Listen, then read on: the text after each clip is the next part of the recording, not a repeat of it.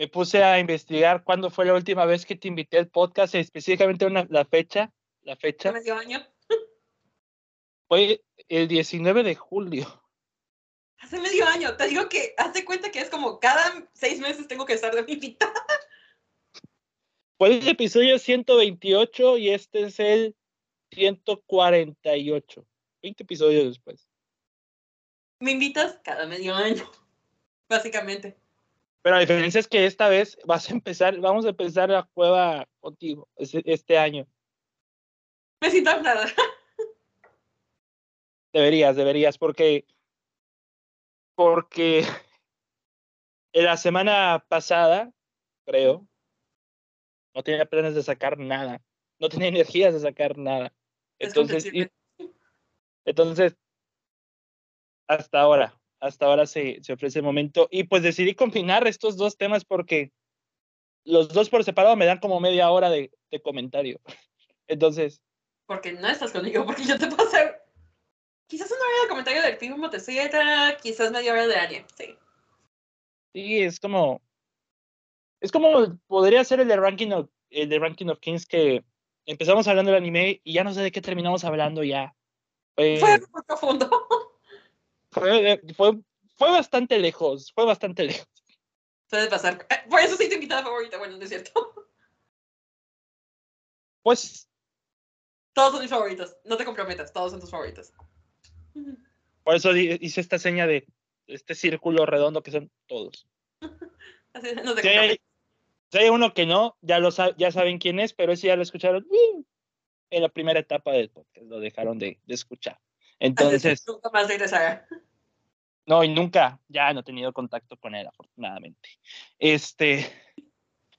Eh, um, además, no quería hablar de los globos de oro. No me, ya, eh, ya me acostumbré a que la coda del cine no se abra de premiación. Es bueno. Porque, porque envejece muy mal. No, y deja tú, lo único que haces cuando estás hablando de globos y te decimos porque un poco bien tuvimos muchos episodios de premiaciones, es que literalmente estás viendo toda la lista, comentando no te gustó y bla, bye. Siguiente, de toda la lista. Pero sí, me pero sí me gustaba escucharlas hablar de eso, obviamente, sí pero el yo hablar de este tema ya es como que envejecen rápido, envejecen, envejecen muy rápido esos temas. Entonces... Sí, es, un, podcast que para empezar tienes que sacar casi al día siguiente. sí, sí, sí. Y lo otro es que también es muy tedioso, porque si estás tú solo y estás leyendo cada categoría, cada nominado, porque no todas las personas saben quiénes son los nominados. Sí, de hecho, este, yo lo que hice es reaccionar por Twitter a cada una de las que pudiera, pero sí los vi. Sí, o sea, eh, registraron en los Juegos de Oro como 6 millones y medio de, de, de audiencia. La más ¿Y baja. Tú uno de esos 6 millones? Sí, yo era uno de esos 6 millones, pero, pero en, Estados, en Estados Unidos nada más, porque en Latinoamérica no la pasaron. TNT no, no. lo transmitió. No, y de hecho creo que nada más podías ver por un stream, ¿no? Porque también acuérdate que el año pasado tuvieron esa controversia que no hubo Gordon Globes. Sí. No, yo sí los vi en su, en su canal madre en, en, en, NBC, aunque sí batallé en cuál de todas NBC, o sea, porque yo estaba en, en el, yo la llamaría plataforma, este, yo la llamaría plataforma alternativa, vamos a ponerla así, plataforma sí, alternativa, pero con Sí, porque te iba a decir, es que más que nada el problema de, de NBC y cómo funciona la televisión estadounidense es que tienes la televisora nacional, o sea, imagínate uh -huh. como TV Azteca o Televisa. Y luego la estatal. No, pero también cuenta que estas televisoras en Estados Unidos, ay, nunca pensé que eso me fuera a servir alguna vez en la vida. Haz de cuenta que cada televisora tiene su filial local. Yo sé que estás acostumbrado, sí. pues tienes, en Monterrey son multimedios. Y aquí en, en Sinaloa y Sonora es televisora Grupo Pacífico, o TVP. Pero, pero, este, no. la diferencia es que, por ejemplo, este, ellos hacen programación local y lo que tú quieras, pero las televisoras locales, los filiales como TV Azteca Mazatlán o TV Azteca Monterrey, si te fijas, nada más se enfocan en hacer noticias, no, no te dicen contenido propio. Sí, de hecho, en el trabajo siempre está el Azteca 7, pero la, en las mañanas, eh, desde las 5 de la mañana hasta las 4 de la tarde, era señal de TV Azteca Noreste o de TV Azteca Monterrey.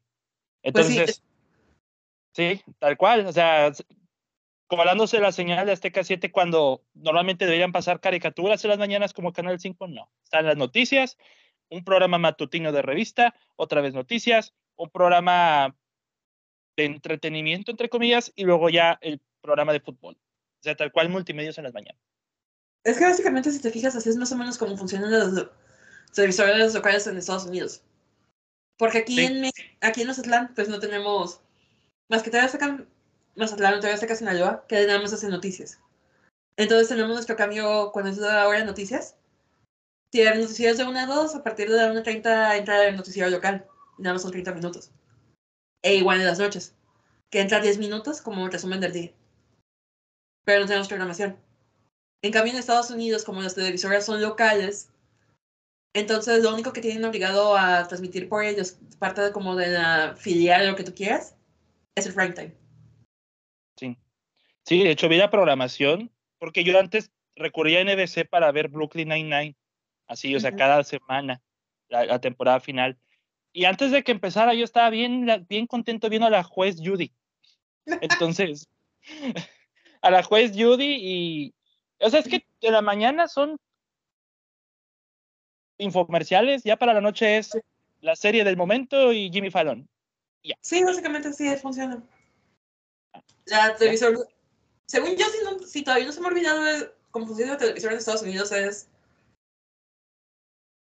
En la mañana son noticias, un programa de revista.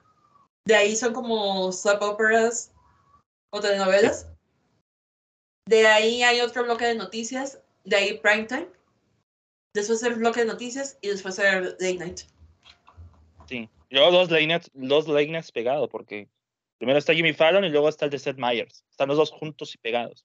Sí, es como The Tonight Show y luego Late Night Show. The Late Night o Not Too Late Night. Y es, ya, ah, los Late Nights son curiosos, bastante curiosos. Bastante curiosos.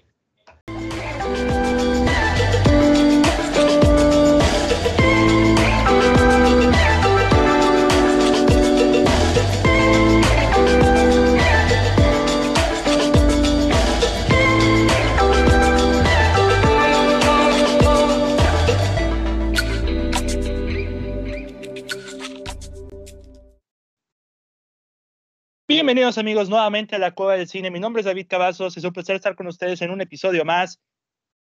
Es el primer episodio del año. Sé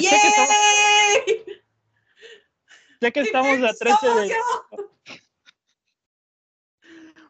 Antes que nada, antes de presentar a la invitada, que ya, ya, la, han de, ya la han de haber escuchado, ya la conocen. Normalmente diría aquí que feliz año nuevo, pero según Larry David, no se puede decir feliz año nuevo después del 7 de enero. Entonces, mejor no les digo nada. Pero es el primer, el primer episodio de, del 2023 y vamos a iniciar con el regreso de una invitada muy otaku. Yo te diría que no se podría decir feliz año nuevo desde el 4 de enero por lo que pasó en Sinaloa el 5, entonces... Ah, no, no, no, no. No, pero, ya no, feliz año nuevo. No, ya sé, pero hago referencia a la serie de Curb Your Enthusiasm, que con Larry David, que es lo que, la frase que dice, que no se dice feliz año nuevo desde el 7 de enero. Técnicamente cuando se acaba el Guadalupe, el Guadalupe Reyes. Entonces, pero sí, uh, hablando de Sinaloa y de Culiacanazos, mi invitada, la más sinaloense del condado, Jimerengues. Que no tiene acento. La persona sin acento de Sinaloa que es de Sinaloa. Jimena Pérez o Jimerengues con para la raza. Jimena, de, de Popular Divas, stand by. Sí, Popular Divas en hiatus hasta nuevo aviso. Ay, no. Sí, sí, sí, de hecho, justamente ayer o antes estábamos hablando de, ay, debíamos de regresar. Sí, hay muchas cosas que quisiéramos hablar. Y después fue como de, ahí lo dejamos, pero tú sabes, los horarios, uno cuando es adulto y cuando tu compañía de podcast vive a 7, 8 horas de distancia. Sí, sí, Pau es la, es la más trotamundos del condado. Lo es. Es una. Es worldwide. sí, sin duda alguna. Jimé, después de cinco meses, que estás aquí, seis meses creo, estás aquí con otra vez en la cueva. Es un gusto tenerte en el primer episodio del año y que sea un episodio de anime. Otra vez, te tengo bien encasillada. Ya sé, creo que ni a Kaki lo tienes tan encasillado como a mí. No, pero Kaki nada más estuvo dos veces y ni siquiera fue de anime. Entonces. ¿Cómo es posible? O sea, lo, tuve. Ah, no puede ser. No, es que pues es el que el tercer episodio de anime que tenemos juntos. La primera. Tokyo Revengers, Ranking of Kings y los dos episodios, los dos temas de hoy. Los dos temas de hoy, porque vamos a empezar con dos de los animes más destacables del 2022: Spy X Family y el pibe motosierra, a.k.a. Eh, Chainsaw Man. Entonces, o bueno, yo voy a intentar hablar de ellos. Ya saben, a la hora de que hablo de series siempre me malviajo, pero yo sé que aquí está Jimmy para mantenerme a raya cada rato. Entonces. Más, bien para desviarte del tema y hablar de todo menos de serie. Sí, sí, justamente porque me va a pasar más con Chase Man que con, que con Spy X Family. Eso sí, lo, lo tengo asegurado. Y se me hace curioso porque siento que Spy Family tiene una trama un poco menos lineal.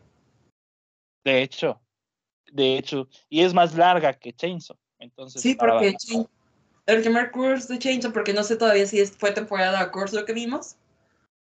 Porque Mapa tampoco ha dicho Curse 2 temporada 2, a pesar de que nos dieron el teaser final del último capítulo de que iba a continuar con el arco de Bunker. Pues pero. No sé. Es, es cierto. Porque Chainsaw es más corto y es más lineal. Y Spy Family tenemos ese tema muy grande de trasfondo, pero que hasta el autor se lo olvida y de repente te pone todos estos slice of life de Lloyd queriendo adaptar a ser un espía, pero teniendo su familia, este, George ocultando sus cosas, la vida escolar de Anya, y de repente, oh, sí, es cierto, esta es una, misión de espionaje. Regresamos al tema principal. Se nos olvida que es una historia de espionaje y asesinos y telépatas, para variar. Pero, que no ves nada de eso, pero que no es nada, no es nada de eso. Ah, mi estimada Jiménez, pues. En esta temporada de anime ha, empezado un nuevo anime, vaya la redundancia, que se llama Bolidades, que es más o menos la misma idea de Spy Family. Dos asesinos adoptan accidentalmente a una niña porque el padre de la niña era su target y la matan enfrente de ella. Y siento que este anime está más enfocado en la parte de acción que quiso despertar a Spy Family. Fíjate, qué curioso. Y mira, para variar, el año pasado cometí una de las, una de las cosas más desafiantes que, que he hecho en mi vida. O sea, de verdad, una de las cosas que digo, ¿en qué me metí? ¿Qué, sucede, qué, ¿Qué está pasando conmigo? ¿Qué fue lo que hice? Empecé a ver One Piece. ¿Estás bien? ¿Estás bien, David? ¿Todo bien? Sí, como. Apenas voy en 40 episodios y me apenas. Son como mil, compa.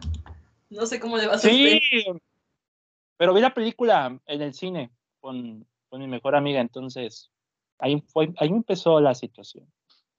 Compa, no sabes qué hiciste, la neta, no sabes qué hiciste. Cuando, cuando publiqué que estaba viendo One Piece, se convirtió en noticia nacional. Me estaban mandando los mensajes. Y yo, ah, hijo, ¿en qué te metiste? Le digo, otros, bienvenido a bordo. Yo, yo, ¿en serio? Es que no sé por qué, pero One Piece es un culto.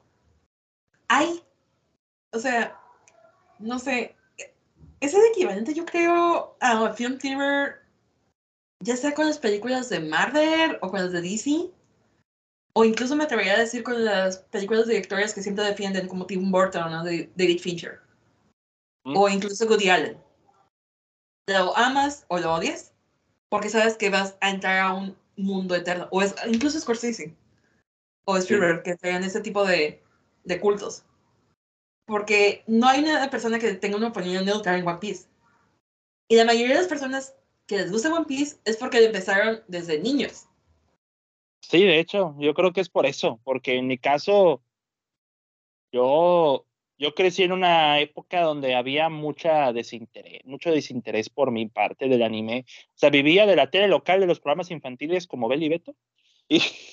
Y, y que eh, shout out, o sea, no es por nada, pero ese Pars creo que tiene más, más éxito de lo que alguna vez ha tenido y lo, cual, honestamente, qué bueno.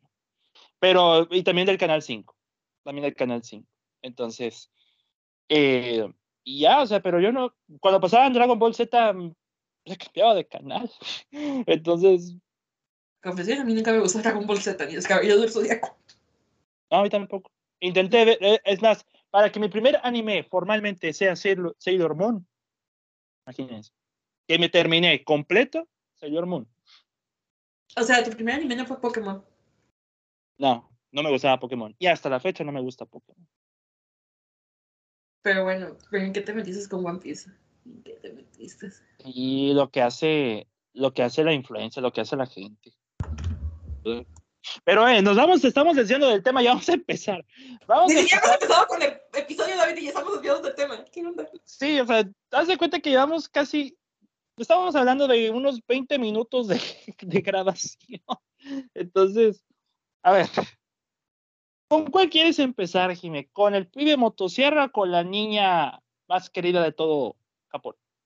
Mm, creo que me gustaría empezar con la niña más querida de todo Japón, porque con el pibe motosierra es uno de mis mangas favoritos, a pesar de que la segunda parte no ha mantenido para mí ese nivel o eso que me atrapó en el manga. Pero siento que me voy a exaltar más y al fin y no va a ser lo mismo cuando llegue a eso. Bueno, vamos a empezar. Vamos a empezar con el Spy X Family. Es, vamos a empezar con ella, porque para mí fue una grata sorpresa. Para mí fue una muy grata sorpresa. Y lo cual me arrepiento porque cuando hice el top de las mejores series del año, hice un top 9. y, y cuando terminé de hacer el top y ya lo publiqué y pasó una semana, dije, oye, sí es cierto, me faltó Spy, Spy X Family. me pasé, se me pasó. Vamos a pretender que estaba ahí vamos a, vamos a pretender que nada más eran series y no animes. Pero, pero se me pasó. O sea, me, me, concentré tanto en The Rehearsal y The Bear que, que las demás. Nomás eran para terminar y apenas te acordaste de ellas. Sí, de hecho. Y de, y de Severance. De Severance que. Toyota. Este, pero Spike's Family se estrenó por allá de abril, si no me equivoco. Sí, no y tuvo un descanso en verano, ¿no? Y tuvo un descanso en verano que regresó en octubre, al mismo día que My Hero Academia, para, varar, para variar. Pero el detalle con My Hero Academia es que, no sé, ya todo lo veo en piloto, en piloto automático con My Hero Academia. Mm, es que creo que el problema con My Hero Academia es que creo que en el estudio tiene esa pasión por hacerlo. Sí, es, como que ya, yo ya estoy perdiendo, es, no sé qué me pasa, que me engancho más con la primera parte de, todo este, de toda esta historia, que para cuando vamos a este punto es como que, es como, bueno, aquí voy en piloto automático así de... En el manga es en este punto cuando empieza a retomar como que todo otra de acción porque se da como en bajada, en bajada y de repente aquí vuelve a subir un poco. Pero es lo que te digo, creo que el estudio no se ha esforzado en hacer una buena adaptación. Porque el estudio, en lo que se refiere a My Hero Academia, desde que descubrió que puede ganar más dinero haciendo las películas, se enfoca más en las películas que en la calidad de la animación de, de adaptación. Sí, ya mi encanto con My Hero Academia se ha perdido más o menos. O sea, honestamente ya... Y tengo miedo de eso con Tokyo Revengers, pero con Tokyo Revengers... Tokyo Revengers, prefiero no hablar de eso, es un tema un tanto delicado. Pero sí. se debió de haber terminado después de Black Dragons, hasta ahí. Sí, Sí, sin duda, ya. Había el arco de Tenjiku y ahí terminaron. No había necesidad de este arco final. Hubo muchas cosas que fueron algunos errores y creo que también ese es un tema muy interesante que deberíamos hablar algún día ya está aquí o en Popular Divas. ¿Cómo esa popularidad de algo afecta sobre la visión creativa? Sí, de hecho, porque me contó que Revengers en cuanto al manga me pasó con como lo de House of Cards en Netflix. No vi el final no me atreví a ver el final y me dejé, lo dejé donde... No, es el final. No, no. Pero Spy X Family, Spy X Family, antes de primer nos vamos a, de, deleitarnos con Anya. Pero platícanos, Jimmy, de Spy X Family, antes, de, antes de yo de decir mis, mis primeras impresiones de, este, de esta historia. Me encanta que siempre que soy tu invitada yo tengo que dar los solenes. Es que yo, yo no le hago justicia, tú sí. Déjame primero acomodarme, porque no venía preparada para esto, pero como en todas mis clases, improvisar algo.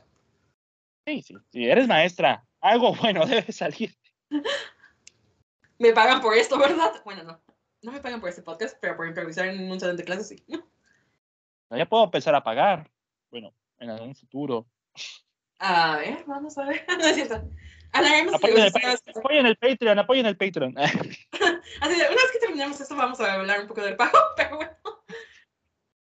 Ya, fuera de broma, Spy Family es una de esas historias que te venden por un lado y termina siendo algo completamente opuesto a lo que tú esperabas. Nuestro protagonista, de facto, es Lloyd Forger, un nombre, Lloyd Forger entre comillas, porque ese no es su verdadero nombre. Y realmente nunca no sabemos su verdadero nombre. Solo sabemos que es un espía de un país llamado Westalis, bajo el seudónimo de Twilight, que es enviado a Ostania, que es un país con el que está en una guerra fría, mm, para investigar las actividades de una persona llamada Donovan Desmond. Pero este personaje, un político presidente de un partido, simplemente desapareció de la vida pública. Y las únicas apariciones que hace son durante las reuniones de padres de familia de una escuela privada, que se me fue el nombre ahorita. Eden Academy. Eden, ¿no? Eden. Sí, Eden, Eden, Eden Academy. Eden Academy. Pero las juntas que las son solamente las que son para los padres de los Imperial Scholars que son aquellos estudiantes destacados, tanto académica como deportiva, e incluso a manera personal. Son esos pequeños genios que van a, literalmente, el futuro de, de Ostania. Entonces, ¿qué es lo que tiene que hacer de hoy para poder acercarse a su objetivo? Claramente, formar una familia e inscribir a su hija en la escuela. Y aquí es donde pienso los problemas porque nuestro buen Twilight no está casado y tampoco tiene hijos. Entonces, obvio, ¿qué solución más natural que inventarte una familia falsa? Ahora, ¿dónde vas a encontrar esos sujetos? Eso, déjense a Frankie. Digamos que Lloyd en sus investigaciones encuentra en un orfanato a una niña muy peculiar que parece ser sumamente inteligente. Te suena crucigrama en el periódico la candidata ideal para hacer este Interior Scholar y acercarse a su objetivo. Y su nombre es Anya. Pero lo que Lloyd no sabe es que Anya está de pata. Vaya. y todavía me falta un pedacito. Sí, de pata. No sabe que está de pata. Y dado que Eden Academy es un lugar muy tradicionalista, ahora la pregunta de Lloyd es, ¿dónde voy a sacar una esposa? Hasta que encuentra el archivo de una tal. Y nuestra buena Yor, una joven de 27 años que vive con el temor de que sea reportada a la policía por ser solterona, sea acusada de espionaje, accede a casarse con él, en apariencia. Porque en realidad esta señorita es una asesina trabajando para unos jefes misteriosos en, en Australia también. Entonces, cada miembro de la familia tiene un secreto que está ocultando de los otros dos. En pocas palabras, la familia perfecta. Obviamente. Una espía, una asesina y su pequeña hija pata. Y otra vez, de estos 24 episodios de su primera temporada, pues estamos viendo cómo se va. 25, 25 ¿no? Son 25 tienes razón. 25 episodios, pues vamos viendo cómo se va desarrollando esta misión en sus distintos lares. Por su parte, Lloyd, y, yo creo, confirmo, reafirmo, que la, la, mejor parte es en el colegio. en el colegio con Anya, que también ella se esfuerza en hacer que la misión salga adelante sin saber que, eh, bueno, sin, sin, que su padre sepa que ella sepa de la misión.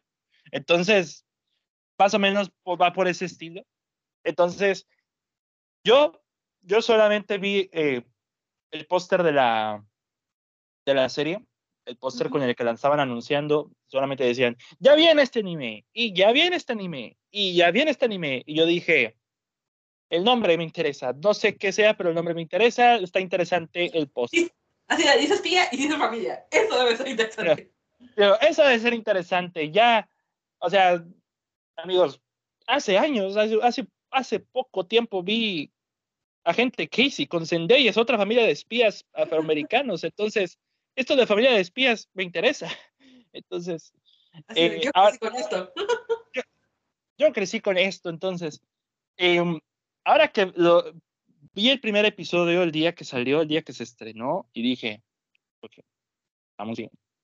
Hubo un tiempo en el que lo tuve en pausa, que me faltó ponerme el corriente, pero eh, me puse el corriente. Y cada, cada semana, cada semana. De hecho, vi uno de los episodios en la feria del libro de, de aquí de la ciudad antes de entrar a la feria del libro en un Wendy's. Entonces, imagínate lo que hago en... Había, había mucha gente lo que estoy comiendo aquí viendo Spy Family en el Wendy's.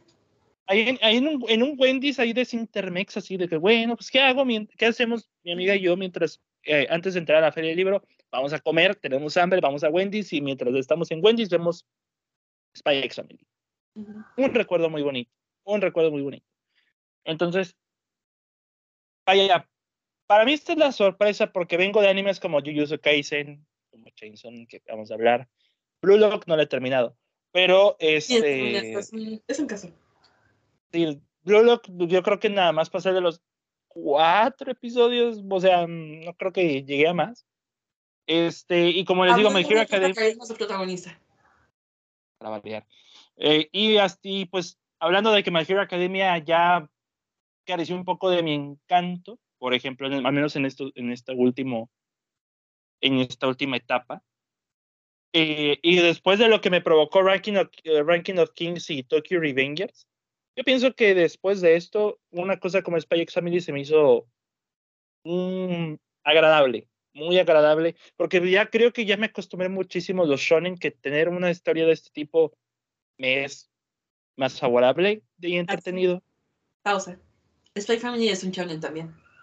Bueno, sí, pero no es como un shonen, shonen, shonen eh, gigantesco como My Hero Academia o, o Shingeki no Kyojin para variar. Creo que aquí lo que tenemos que aclarar un poco es que shonen no es un género.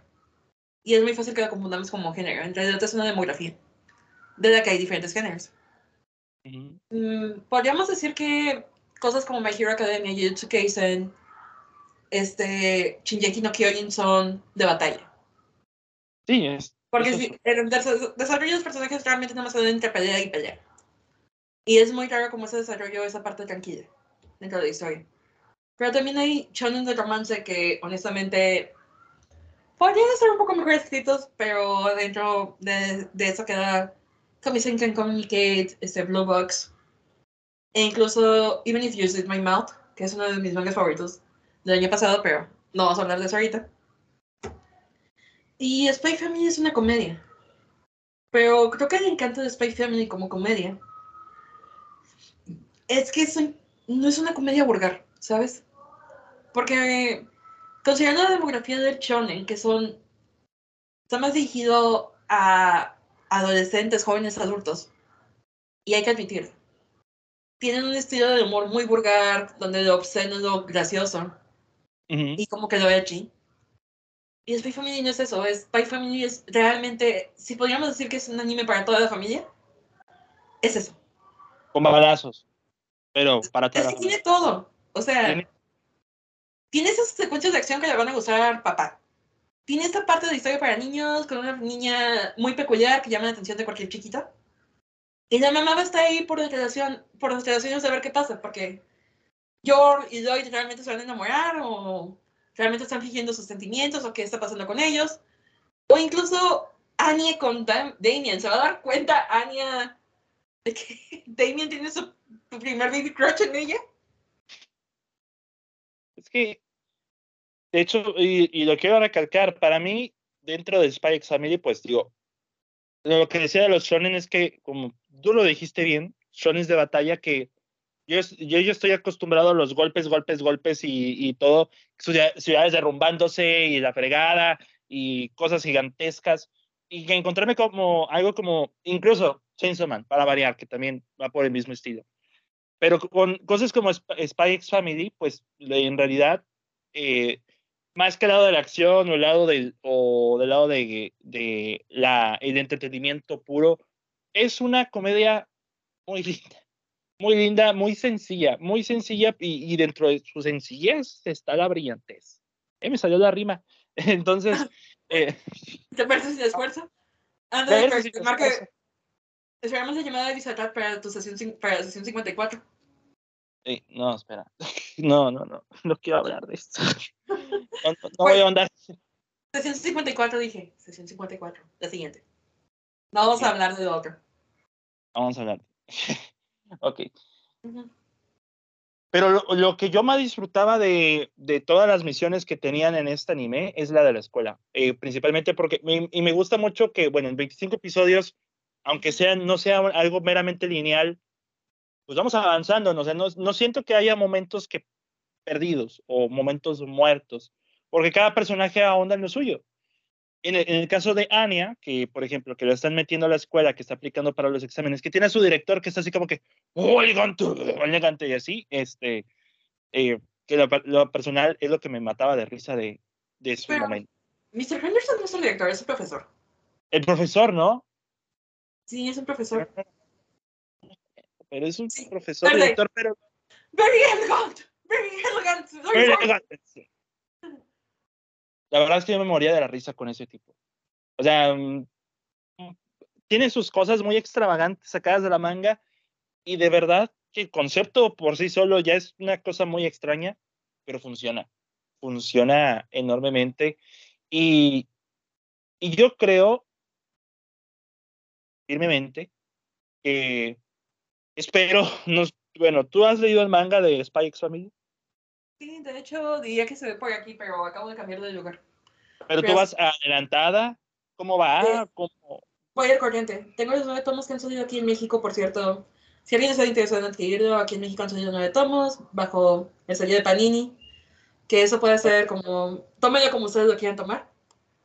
El tomo 10 salió hace relativamente poco en Japón. No sé si ya haya salido el 11, porque si ya salió el 11, eso significa que el 10 no debe tardar en llegar aquí en México. No sé, pero voy a la máquina expendedora de Panini en el metro y y ahí está. Y creo que si les interesa leerlo en inglés, pueden leerlo en la aplicación de Manga Plus, legalmente. No sé si está también en español, pero en inglés sí está disponible y va a ser el, episodio más reciente que no me acuerdo si es el 80 y algo o 90 y algo. Realmente es un manga que se ve como muy cortito cuando ves la cantidad de episodios, porque es un manga bimensual, es decir, que sale una vez cada dos semanas. A diferencia de My Hero, Jujutsu Kaisen o Chainsaw en su momento, que eran semanales. Entonces, Spy Family sale una vez cada dos semanas, son un poquito más de páginas y es por eso que también permite que se ahonde más. De hecho, si mi memoria no falla, el anime se debe haber quedado más o menos por el tomo 7, más o menos. Por el tomo 7. Sí, déjame checo. ¡Au! ¡Au! Es que se me enredó el pie. Es que la cámara y todo ya valió, no, no, no. Deja tú mis ahorros, mis ahorros. Sí, por el tomo 7 yo creo, porque termina cuando Damien ve a su papá, ¿no? Eso es de misión 38 en el manga. Sí. Con eso inicia el tomo 7. De hecho, aquí está el, eh, uno de los últimos frames del anime. Aña dormida, sí. Y es el primer... Qué cute, qué cute. es la primera misión del tomo. Entonces, misión 38. Se quedó al inicio del tomo 7. Ok. Yo para, para, para leerlo, pero a lo, a lo, que voy es que después de ahí, cómo va el manga, cómo, o sea, ¿qué te ha parecido a comparación de otros como Tokyo Revengers? Mm, es que creo que Spy Family es una cosa muy interesante porque hay cosas, hay momentos que lo disfruto y que realmente siento que, como tú dices, es una comedia muy linda, muy tierna, que realmente a veces son de esas familias entre personajes que no tenían interés por formar esta familia, más que los personajes, y poco a poco se van formando vínculos reales entre ellos. Porque Lloyd, de Lloyd del primer capítulo a Lloyd del capítulo 25, hay mucha diferencia en la manera en cómo habla y trata a Annie. Sigue aprendiendo a ser un papá, pero ya no la ve como lo, el medio para completar la misión, sino que realmente se preocupa por esta niña. Con todo y el hecho de que no sabe cómo conectar con ella a veces. Porque pues estamos sí, no. Annie es un caos. Dulce, pero caos. Sí, sí y ahorita es una persona muy metódica. es una persona muy, muy metódica que para el mundo es muy ordenado. Y hay una razón por la que doy ver el mundo de esa manera en como lo ve, que es una de las cosas que también van adelante en el manga. Siento que soy Family nunca ha sido aburrido, siempre ha sido divertido. Quizás mi única molestia con los arcos más recientes en el manga es que vimos un arco en el que por alguna razón Anya tenía celos de Yor Ok. Pero más que nada porque Anya piensa que Yor lo puede reemplazar para lograr la misión. Porque ah. Yor, Yor, y eso sí es un super mega spoiler, se topa con la otra persona en la familia Desmond que no nos habían presentado. Porque sabemos que está Donovan, que es el político. Sabemos que está Damien o el second son, el Sion, Zion, Zion Boy, según Anya. Sabemos que Desmond tiene un este que Dono, este, Desmond Damien tiene un hermano, perdón, que es un Prayer Scholar. Pero la mamá a todo esto. Yor conoce a la mamá, accidentalmente. A ver, repite lo último porque hablaste muy rápido. Yor conoce a la mamá de Damien. Ahí está. Accidentalmente. Ok. Entonces, como George y la mamá de, de Damien tienen una química que Anya y, Damien en apariencia, entonces Anya tiene este pequeño momento de celos de que ella no va a ser útil, que la van a volver a votar en el orfanato, etc. Ok. Está raro. Está raro, pero es como... Mm, mm, un poco innecesario, vaya. Sí, es como que, es como que un retroceso muy raro, ¿no? Mm. Sí, es un retroceso muy raro que la verdad no dura más de dos o cinco capítulos. Realmente son, es muy cortito todo este periodo porque es como de, pasa esto y de repente pasa, ya se mueve lo siguiente, porque como tú dices, una de las cosas de este manga es que no es completamente lineal. Está haciendo muchos saltos en el tiempo, muchos saltos de perspectiva. Y llega un punto en el que te olvidas incluso de cuál es la misión principal o cuál es el punto de todo esto. Y de repente el autor mete algo que se te acuerda, ah, sí, cierto, tienen que buscar la paz entre Westaris y Ostania. Y se nos olvida que esto es una misión y no es una familia feliz, claro. Exactamente, pero haz de cuenta que para llegar a este punto te aventaron 20 capítulos de ellos siendo la familia feliz. Lo cual se agradece porque me da risa. Pero sí, de repente como que se les desbalaga, se les va las ideas. no, para mí no, no se me hizo pesado eso, porque la serie no, no da para una densidad así muy, muy, muy cabrona. Pero para la persona que está esperando una historia que sea muy cohesiva, no es. Sí, o sea, para una historia meramente sencilla de, de eh, ir adelante hacia una misión, de repente hay momentos en los que escenas como la de Anya que se pelea con Bond, su perro, porque le mordisqueó el pingüino. Entonces, que no voy a mentir, yo pues estaba derramándome las lagrimitas como tal ese momento que lo estaba viendo, pero yo digo, ok, eso es relleno, pero está lindo, es un lindo relleno. Sí, creo que la intención más que nada de, de serie es como darte cuenta de está bien, tienes todo es, esto que es lo principal o lo que tienes que realizar. Pero también hay otros pequeños detalles que tienes que apreciar.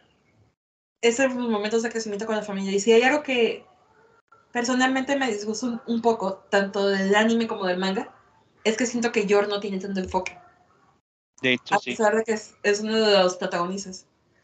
Porque no voy a decir el número de capítulos porque no me sé el número de capítulos. No pero, tenemos pero, enfoque en ella. Pero tienes razón, porque la mayoría del anime, o sea, no, no ahonda tanto en ella y cuando ahonda tanto en ella son en, en este rol de ama de casa. O sea, no necesariamente en el, en el de asesina, sino en el de ama de casa. Aunque, pues en cierto modo sí me gustaría ver más de ella ya como que ahondando más en su historia, porque siempre nos enfocamos en Lloyd, luego en Annie en la escuela, en Lloyd en, en, en esta organización. Y en lo, poco que, el poco que tenemos de, de Yor es Joy, el hermano con complejo rarito. Que creo que es una de esas cosas que también puede alejar a la gente de Spy Family, porque una vez que llega Joey actuando de esa manera con su hermana, como que saca de onda. De repente, la primera vez. Y luego está esta, eh, se me olvidó el nombre, amiga de, de Lloyd, que es como, que al mismo tiempo se quiere, quiere estar con Lloyd. Nightfall. Eh, Night. Eh, Fiona, para los amigos. También detona en, en Yor esa, esa necesidad de que pues, no me quiten a mi vato. Entonces, ah, ese también detona un poquito en ella, pero pues tampoco se profundiza mucho porque duran, no sé, dos episodios. Más o menos. Y también volvemos a lo mismo, o sea, no sabemos mucho de York más allá de los fontes en su vida. Sí. O sea, y si en el manga, si hay un arco que se va a enfocar un poco más en ese papel que tú dices de York como asesina, que es una misión en un crucero, que en el que también de una manera u otra terminan Lloyd y Anya porque no se los iba a llevar, pero ahí van también. Al contrario, tenemos este, este running gag de que cocina del nabo. Sí, eso sí. Y, que, y que me da risa porque cuando lo prueba Anya y Lloyd dice, mm, oh, ok, no sabe tóxico, vamos bien, vamos bien. Es como que... O Bond cuando sabe que Jordan va a dar de comer, algo que ella cocina es como de... y sale corriendo.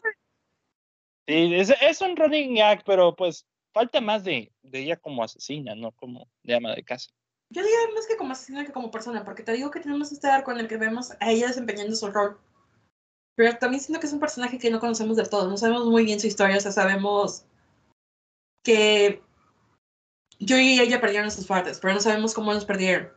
Sabemos que ella tuvo que cuidar de Yuri e hizo actividades que quizás no son moralmente bien vistas socialmente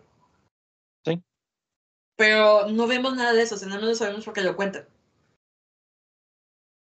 E igual también tampoco sabemos muy bien el pasado de Annie. Nada más tenemos pequeños flashes de que estaba haciendo un experimento, de que estaba en un laboratorio, pero no sabemos nada de su verdadera familia, ni por qué detona en lágrimas durante la entrevista cuando menciona a su mamá. Entonces, como que todavía faltan estas interrogantes y no sé si vayan a estar resolviendo conforme pasan los capítulos en el manga. Espero que sí especialmente por Yor, porque siento que Yor es el personaje en el que menos se enfocan. La vemos un poco más, pero no sabemos más que más que tenemos la idea de que Yor es clumsy, el running gag de que no sabe cocinar, que es una persona mucho más empática, pero realmente no la conocemos, realmente es como un placeholder, en cierta manera. Sí, es como, como que es la, en lugar de un personaje es un medio un medio para la misión parece en cierto modo. Y, quiero y ojalá que, bueno, bueno, en el manga primero, pero que eventualmente sí haya un desarrollo para ella que pudiéramos como que ver más, un poquito más de, de ella. y creo que también esto es un poco también parte de la escritura de un shonen, ¿sabes? Porque mm. realmente los personajes femeninos de los shonen son poco desarrollados o no, aparecen, no tienen tanto peso en la historia. Annie es una excepción, pero Annie es una niña. Sí, es como que Anya es el fuente de la comedia, esta niña. y los demás es el fuente de la acción. Exacto. Entonces, no sé qué vaya a pasar con George. Espero que de verdad veamos el pasado, porque ya tuvimos un punto en el que vimos el pasado de Lloyd. Y cómo es que llegó a ser espía en el, en el manga, que eso es parte del tomo 10. Pero no sé si vayamos a tener eso más adelante, porque como tú dices, realmente es muy impredecible qué tipo de eventos va a haber en la historia. Porque como no es lineal, ahorita está combinando una parte de la escuela con acción. Y de hecho estamos viendo el regreso de Yuri en el manga. Porque lo que está pasando actualmente es que el camión donde iban en la clase de Anya de excursión a un museo fue interceptado por. Mm, ¿Cómo se dice? Mm, ¿Terroristas? no, no terroristas. No son, no son terroristas como tal. Pero grupos de choque, quizás. No sé si sea la palabra adecuada. No lo sé. pero personas que están en contra de las acciones como están haciendo el gobierno. Este, no sé, manifestantes, lo que tú quieras. No, no, no, tampoco manifestantes. Porque están haciendo acciones violentas, pero tampoco lo puedo calificar como terrorismo como tal. Porque es más un grupo ideológico. Quizás intentos de revolucionarios. No sé. No sé qué a lo mejor. El caso es que interceptan al camión, les ponen a los niños bombas, pero pues mente de, los, de las personas que están en el camión y sabe que no son explosivos de verdad, entonces Anya está muy campante. Pero pues la sobrina Chihuahua enojada del demonio está atrapada, marcando a la policía y Yuri quiere salvarla, pero le dicen a Yuri que no porque tiene una relación personal con uno de los afectados. Y hasta el momento todavía no han logrado sacar a los niños del camión. Llevan como dos o tres capítulos ahí. Te voy a preguntar cuántos capítulos iba de eso. Sí, como tres o cuatro, más o menos. ¿Y tú sientes que este anime, bueno, Spy X Family, sí ha sido de lo de tus cosas favoritas este año o no? Yo no he visto tanto anime. Yo no he visto tanto anime en el 2022, pero pero pues sí, yo creo que fue de lo de lo dentro de lo poco que vi, yo creo que ha sido mi favorito. Creo que fue de las cosas más tiernas. No diría que sin contar, sin contar Ranking of Kings, porque nunca olvidamos al Rey Poggi, por favor. Pero. respeto a su nombre. Pero pues técnicamente Ranking of Kings es el 2021. Entonces, aunque yo lo vi justamente en abril, y ojalá y, y... Imagínense un crossover entre el Rey Boy y Anya. Creo que me divertiría más un crossover entre Anya y Pochita, pero vamos a hablar de eso un poquito más adelante. Ok, también, sí, sí, sí, sí, sí, pero hablando de niños, pues sí, o sea, Sí, y... Annie Boji sería interesante, e incluso también Anya con Mia, la niña de este anime que te estaba contando al inicio, de Body Daddies. Porque las dos son caos.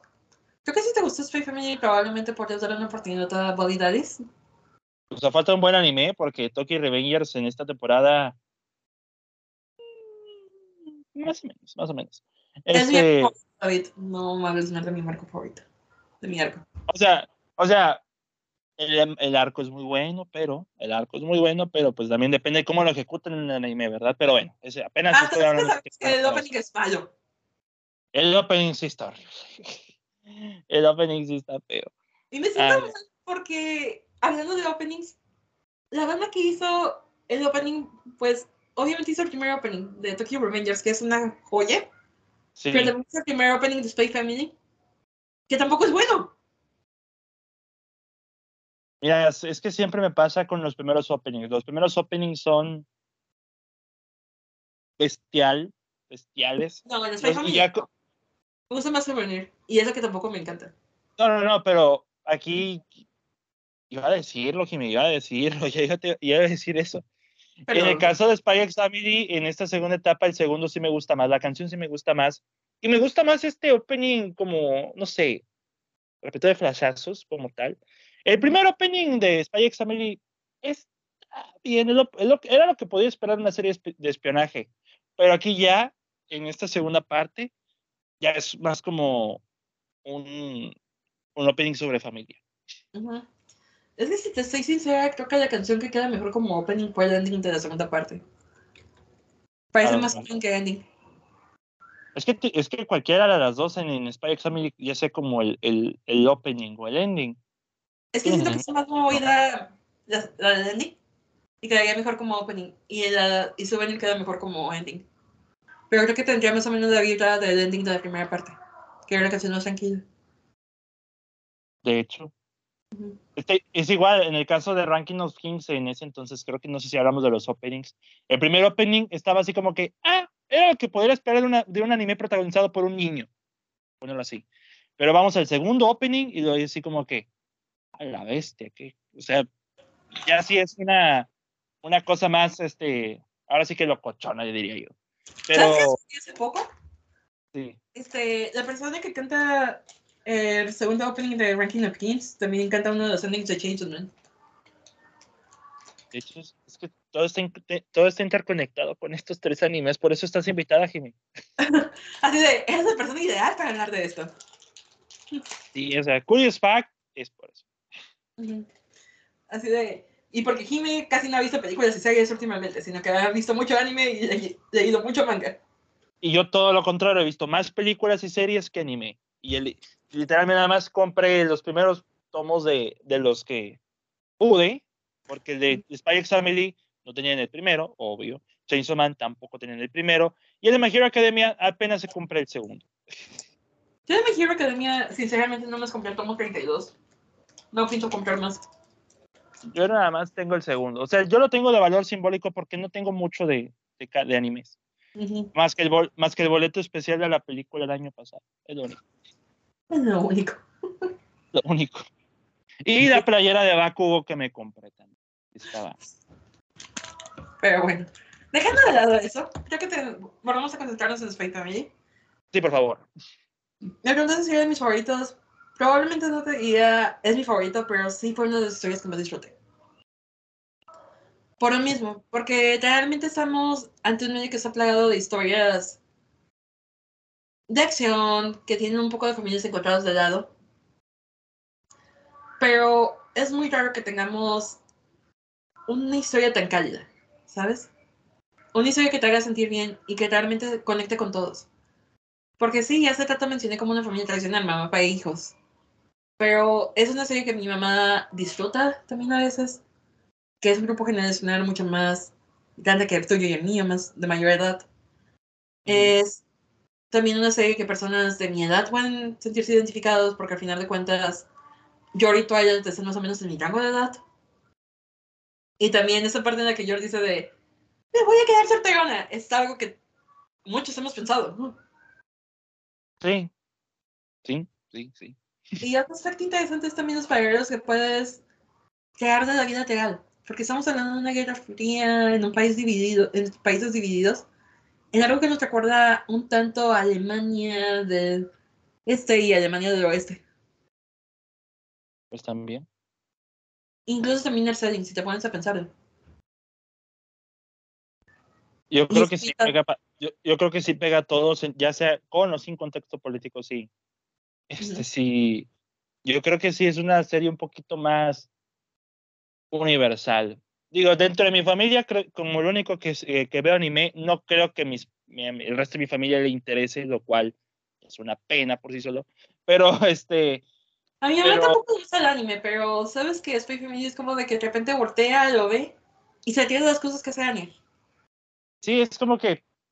Y este es el centro de atención porque Anya une a todos. Anya une a todos. Y sí, lo dije de broma, pero sí. Sí, o sea, literal, o sea, no es broma. Em, literalmente, muchos ni siquiera conocen la serie de Spy, de Spy X Family, pero conocen a Anya. Ya sea por los stickers o por los memes, pero conocen a Anya. Entonces. Porque Anya está diseñada para ser conocida. Y eso es lo que me gustaría hablar y enfatizar: es que Spy Family es ese manga que el autor creó sabiendo que iba a ser un manga popular, ¿sabes? Pues Muchas personas dicen que odia su manga, que lo ha dicho. Y en realidad no, no lo odia. De hecho, es una quote completamente sacada de contexto. Porque en realidad lo que era más como una broma de, ay, odio que hizo un personaje tan guapo y ahora lo tengo que dibujar así todo el tiempo. Y de ahí se sacaron que había el, el anime, pero en realidad también es una historia de lucha, porque el autor es un mangaka ya un poco grande, ya está en sus 40, en sus 40 si no me equivoco, y fue asistente de Fujimoto, el autor de Chainsaw Man, y Fujimoto tiene 29. Y no me sabía eso, Jimmy, qué bueno tenerte aquí. Sí, así que sí, creo que fue su asistente, no me acuerdo, creo que fue, no fue en Chainsaw Man, creo que fue en Prime Punch, igual que el autor de Heart's Paradise y el autor de Dan Dan, pero no vamos a hablar de eso porque ya es otra vez desviarme del tema. Ok. Pero Tatsuya Endo, que es el autor de Spy Family, no había tenido un éxito, un éxito en ningún manga. Había publicado one shots, había publicado algunas historias, pero no habían tenido algo que le permitiera consolidarse. Hasta que llegó Spy Family. Y creo que es algo bueno porque también. Ya sé que este va a ser el momento filosófico, así que por favor saquen su tacita de café, sus galletitas, y vean a la ventana, vean la luna o el sol, vean hacia el exterior, mientras reflexionen en esto. Voy a, prepararme yo físicamente para esto. Ya. Sí. Creo que también otra cosa que nos enseña es eh, Tatsuya Endo es que el éxito te va a llegar eventualmente, que no te va a llegar necesariamente a tus 20. Porque creo que es algo que a las personas de nuestro rango de edad, de entre 20 y 30, nos frustra demasiado. Que vemos a otras personas que tienen éxito, nosotros queremos ser como ellos, nos preguntamos qué es lo que estamos haciendo mal, o porque a mí no me tocó.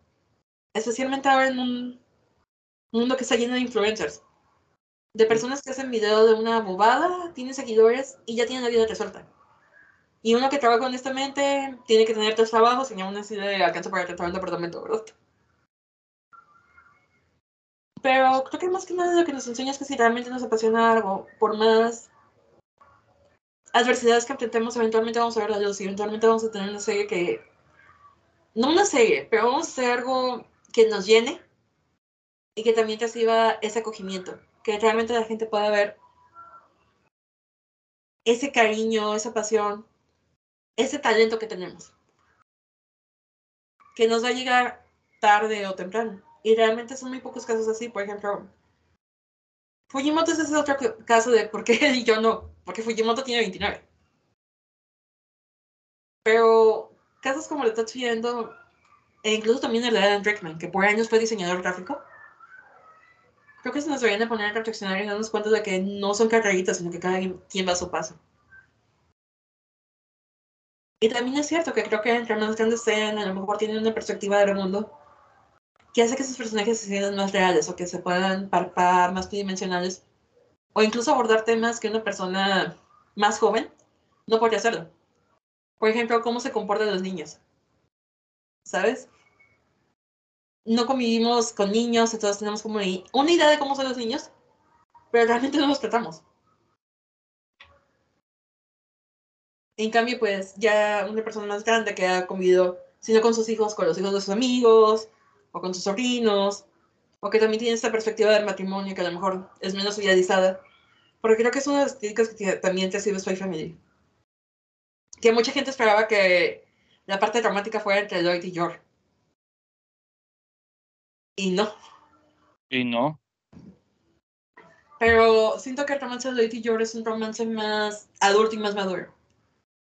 En el sentido de que sabes que no son personajes de 15 a 20 años que se van a.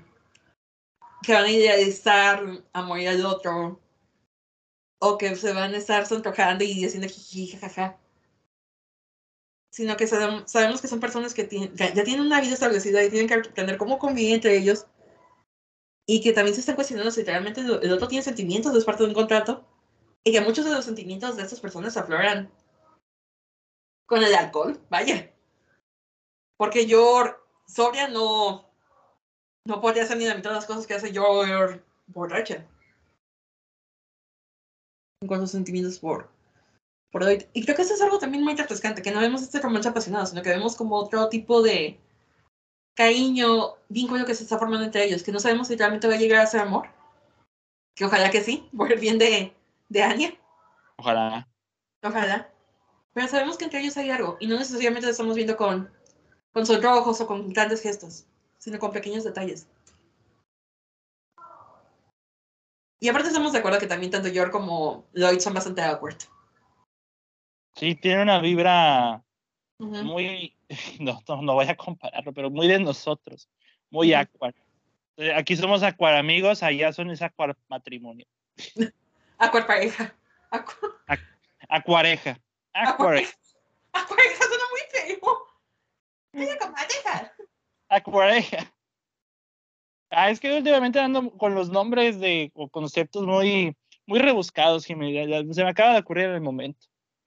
Te lo voy a pasar, te lo voy a pasar no es porque fue por el momento. Pero creo que también eso vale la pena tomarlo en cuenta. Sí, creo que también por eso más gente ha aceptado lo de Damian y Anya, pero porque es más de la visión tradicional que tenemos del romance. Pero también son personajes jóvenes. Son niños de 6 años, son niños que van a hacer cosas un poquito más exageradas, un amor un poquito más excesivo, vaya. Aunque sea más un enemies to lovers, ¿verdad? Bueno, one-sided enemies to lovers. Pero son todos aspectos de Spy Family que tengamos que cubrir, todavía nos falta bueno. Y aquí se cierra el momento filosófico. Sí, perdón. El momento filosófico se cerró de este dato, pero bueno. No, pero, pero yo estaba atento a lo que explicabas y yo estaba así como que. Tú sigue, tú te aviéntate monólogo, ya son como 40 minutos aquí de, de Spy X Family. Pero, la cueva de Jimena. Sí, es la cueva de Jimena, ya sé, es la cueva de, de, de la diva popular. Creo que y hay que aclarar que la cueva del cine es la cueva de todos menos tuya. Sí, y eso que en el logo está mi nombre. Imagínate si no estuviera, creo que es el único tuyo que tiene. Oye, oye, por cierto, esto es, esto, abro paréntesis hablando del logo. La creadora del logo, la creadora del logo, eh, Aileen, a quien le mando un saludo, no la está pasando muy bien de salud, así que de una, de una vez le decimos a, a la poderosísima Aileen que esperemos que se mejore porque no la ha estado pasando muy bien este último mes, últimos dos meses creo. Y la verdad, pues espero que dentro de la situación que no quisiera ahondar porque es ya, cuestión personal. Eh, ya es cuestión personal, pero eh, ya se lo he dicho antes y yo y lo digo aquí en este podcast, porque ella, ella creó este logo y el logo de relatos, entonces parte de ella está en este podcast. Esperamos que se mejore de su situación. Le mandamos todas las buenas vibras para que salga lo mejor posible. Claro que sí. Es, es, quería ahondar en eso, qué bueno que lo hiciste a relucir, porque, porque sí, de, si la cueva es de todos, también es de ella, sin duda alguna. Ya ves, la cueva de todos menos David Cavazos. Sí, te digo, y eso que estoy en el nombre, pero tienes, pues yo, la verdad, yo, yo, yo he pensado, Jimé, que, que no, yo tenía pensada esta frase, pero la cueva vive de sus invitados, no de, los, no de las reproducciones, vive de los invitados. Porque qué aburrido tenerme a mí cada episodio hablando solo por 40 minutos, una hora 40 lo mucho. Y... No lo sabemos, no lo sabemos. También tiene sus fans, David. Hay una razón para que la cueva siga viva. Te debes a tu público. Lo voy a pensar, lo voy a pensar. Pero, este, por favor, si alguien, si alguien está escuchando este podcast en este momento, por favor, tuiteen a David todos son muertos. Sí, es. El club de fans de una persona, claro que sí. Lo importante es que sepas que, que te quieren. No, yo, y yo los quiero a todos. No puedo odiarlos a ustedes. Puedo odiar a, los, a las personas que atiendo, pero no a ustedes. Eso sí. a menos que nos hayas atendido y no sepas que lo hayas hecho. Sí, los, vengo del trabajo bien drenado del cerebro, Jimmy, entonces por eso. Este, iba, iba a terminar con Spy X Family. Mira, como yo dije hace, hace unos instantes, dentro de los animes que he visto, es increíble que de, los, de mis favoritos tenga que ver con niños, con el Rey Boy y con Anya. Entonces, y que los populares, populares, populares que he seguido durante años se están apagando, al menos en mi caso. Entonces, para mí, personalmente, Spy X Family fue una serie que, o, una, o es una serie que, si alguien apenas va a empezar con esto del anime y no quiere irse por las cosas básicas como Pokémon, Dragon Ball, One Piece, por ejemplo, que es una tarea muy grande, yo les puedo recomendar. Sí. Les podría recomendar Spy X Family. O sea, yo creo que tiene todos los elementos para que pueda atraer a mucha gente. Tiene comedia, tiene romance, tiene acción y tiene momentos de calidez que quizás en otro programa o otra serie de televisión no logres encontrar. Y aquí sí, digo, depende mucho de cómo percibe uno la calidez, ¿no? Pero... Eh, Eso es lo que mencionas, ¿sabes? Lo peor que le puedes hacer a una persona que no conoce de anime es recomendarle un channel de batalla. no, yo, yo no lo, yo no comenzaría con un anime así. Ya, yo, yo comencé con Sailor Moon, comencé con un Sentai. Pero sí, lo mejor que puedes hacer es comenzar con algo como Spy Family, como tú mencionas, como Ranking of Kings, incluso como Banana Fish, que son un poco más... ¿Vale? No, también. Que son un poco más historias que son un poco más apegadas a lo que ya estamos acostumbrados a ver. E incluso, no es de mis favoritos, porque no me agrada el protagonista para variar, pero incluso en Saga puede ser un buen anime para personas que no ven anime, porque está más enfocado en vikingos, y pues todos sabemos el exitoso que tuvo Vikings, for no reason. Tienes razón. No sé qué era Vinland, Saga hasta que me lo mencionaste, pero tiene está, razón. Está en Netflix. Incluso, curiosamente, Vinland Saga es el primer anime que Netflix está haciendo simulcast. Simulcast. Sí. Oye, Los episodios salen el lunes ya está todos ya haciendo las cosas bien simulcast, no, no puede ser. ¿Qué onda con las plataformas? De hecho, sí, o sea, este ha sido un año muy extraño para la distribución en anime en plataformas, ¿eh? Sí, está muy extraño. Sí, y todo empezó desde que Disney compró los derechos de Bleach. O sea, no, Disney no hizo simulcast aquí en Latinoamérica, pero sí lo hizo en Estados Unidos, en Canadá y en partes de Asia. De The Thousand Years Blood War, pero creo que también estoy pensando que quizás Disney no hizo el simulcast de la primera parte porque estaba esperando que vencieran bien los derechos. Porque los tenía Netflix y Crunchy. Y esa que no podía añadir a su biblioteca, lo hizo. En cambio, Tokyo Revengers sí está haciendo el simulcast. Sí, a las 12 del mediodía cada sábado. Este. Netflix es una, es una plataforma que incluso el que era anime original de Netflix anime original, porque en realidad no me está haciendo distribución como Comics and Can Communicate o Blue Period, estaban sacando un episodio nuevo, pero iba dos semanas atrasados con la emisión de Japón. Mm. Y The JoJo Bizarre Adventure Part 6 lo sacó en pedazos conjuntos en lugar de sacarlo semanalmente. Y no sé por qué ahora que en Saga, esa la primera temporada completa en Netflix, estaba en Amazon, ahora está en Netflix. Y ahora con la segunda temporada que acaba de empezar este lunes, está haciendo simulcast a las 9 y media de la mañana, 10 y media para ti. Ya está el nuevo episodio. Algo que Netflix jamás había hecho con un anime. Bueno, pues ya van a empezar con la moda de los eventos en vivo también. Entonces, pues, ¿qué te digo? Pues Entonces. es muy extraño. Sí. No. Por nada está bien, porque ¿sabes qué es lo que siento? También está mostrando que el anime es un poco más aceptado en el público en general, ¿sabes? Porque antes pensábamos que el anime nada más era para un cierto grupo de personas, para ciertos frikis o para ciertos obsesionados, y teníamos ciertas ideas sobre lo que era el anime. Antes de que empezaras a ver anime, pero ya como adulto, ¿de qué pensabas que era, no? ¿Qué era lo que veías? O sea, ¿qué pensabas de la gente que le gustaba?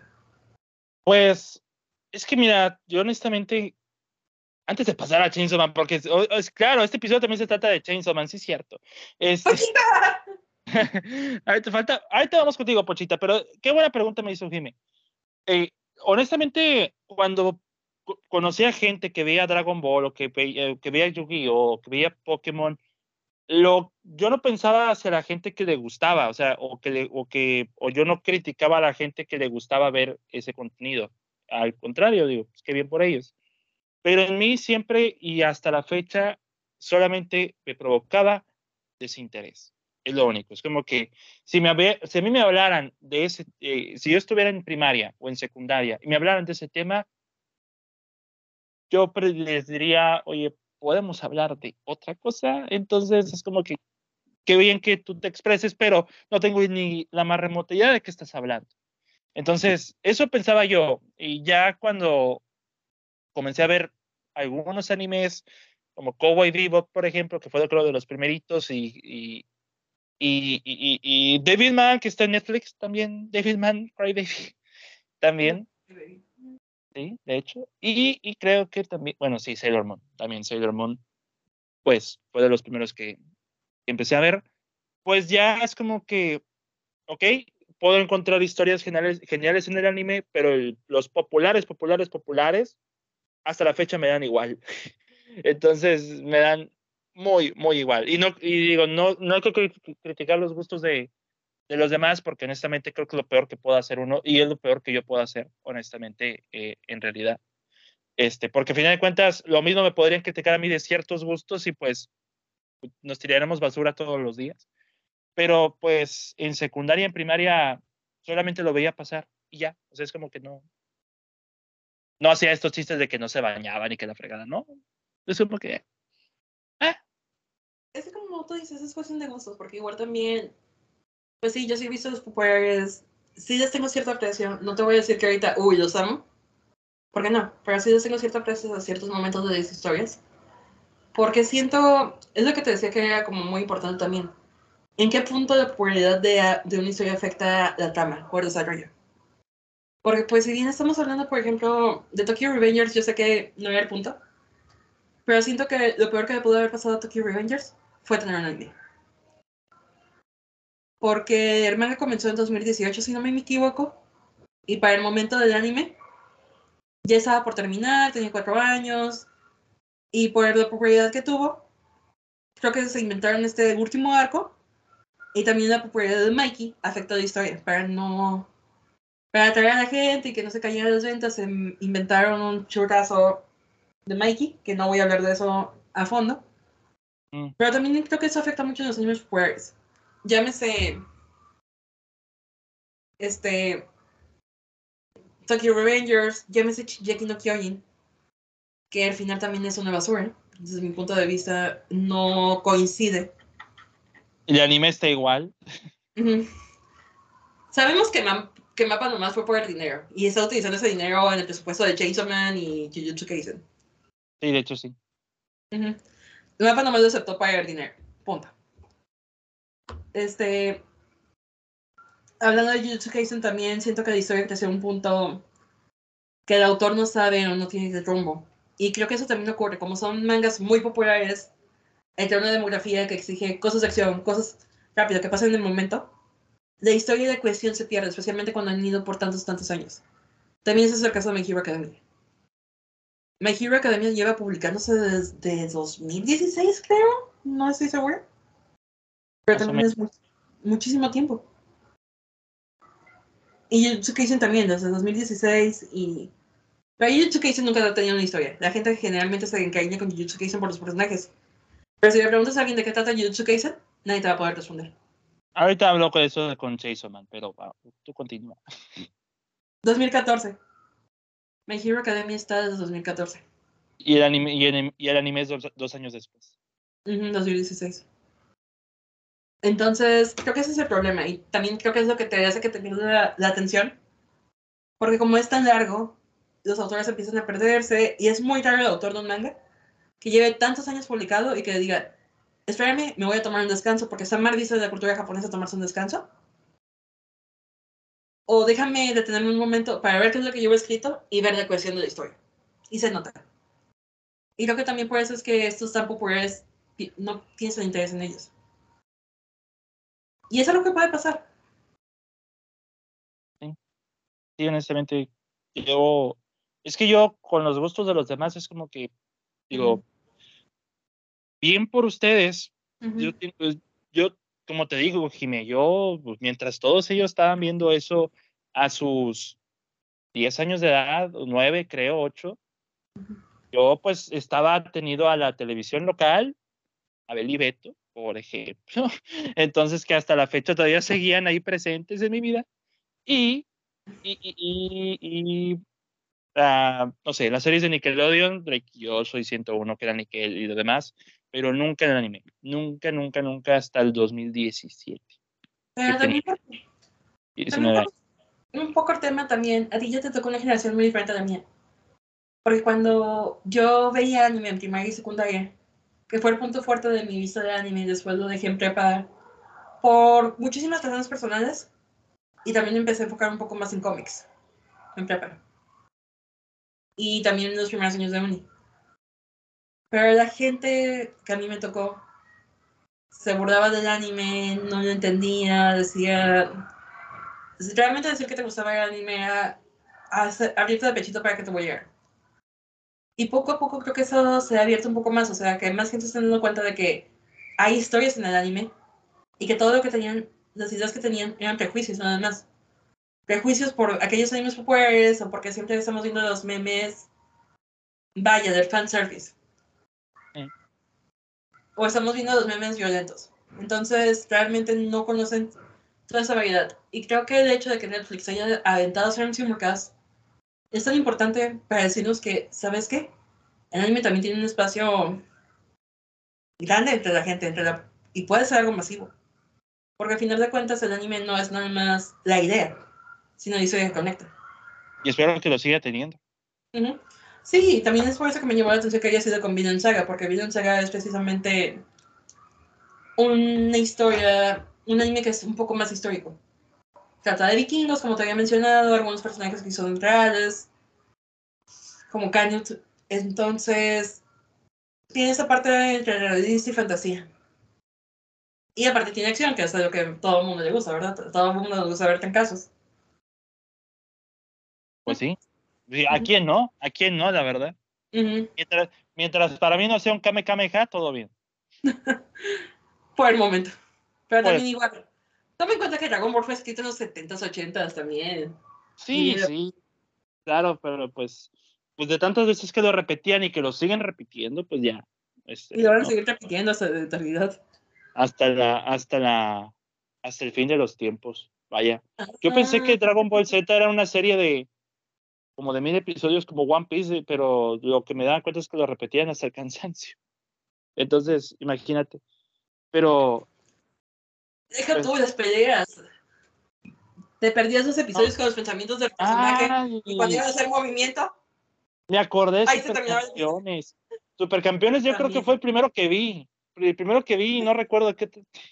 Yo solamente me acordaba de cómo pateaban la pelota y se quedó en comerciales y todavía seguían las pelotas volando después de comerciales. Entonces, este, y se acababa el episodio y seguía volando la pelota. Y apenas el portero se estaba aventando y haciendo en, en cuclillas ahí. ¡Oh! Y, ¿no? Sí, yo creo. Como que se iba a aventar y no se aventaba.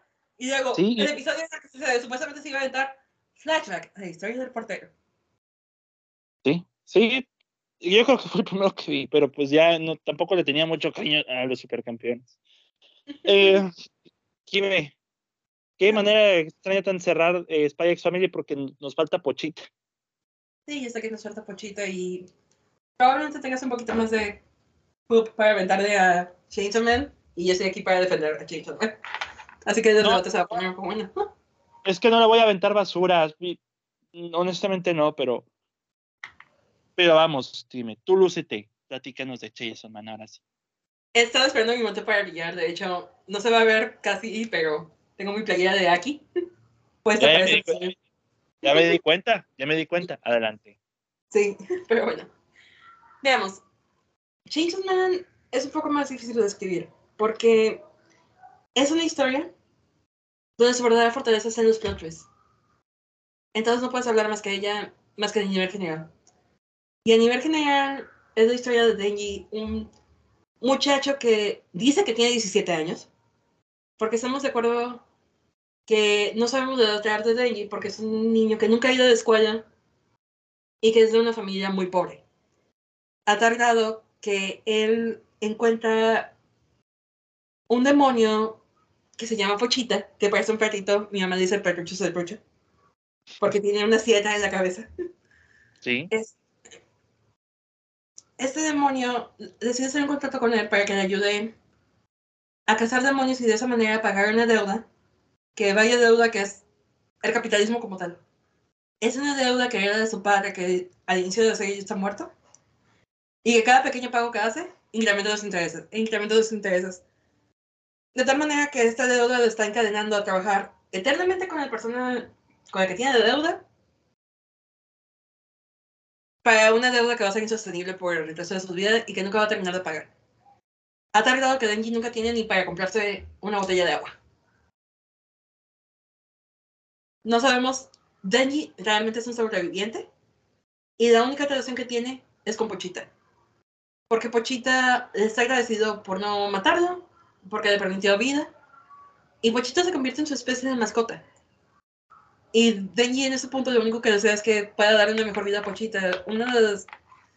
Cada vez que hablo de Pochita y Denji se me, me, me entran las lágrimas porque sus momentos son muy... Son muy tontos, pero son muy tiernos también al mismo tiempo. Pero bueno, dejando de lado esto, pues un buen día la persona con la que trabaja Denji decide matarlo, porque está siendo controlada por un demonio que es el demonio de los zombies, que está creando una especie de ejército de zombies y también mata a Pochita. Los mata a los dos.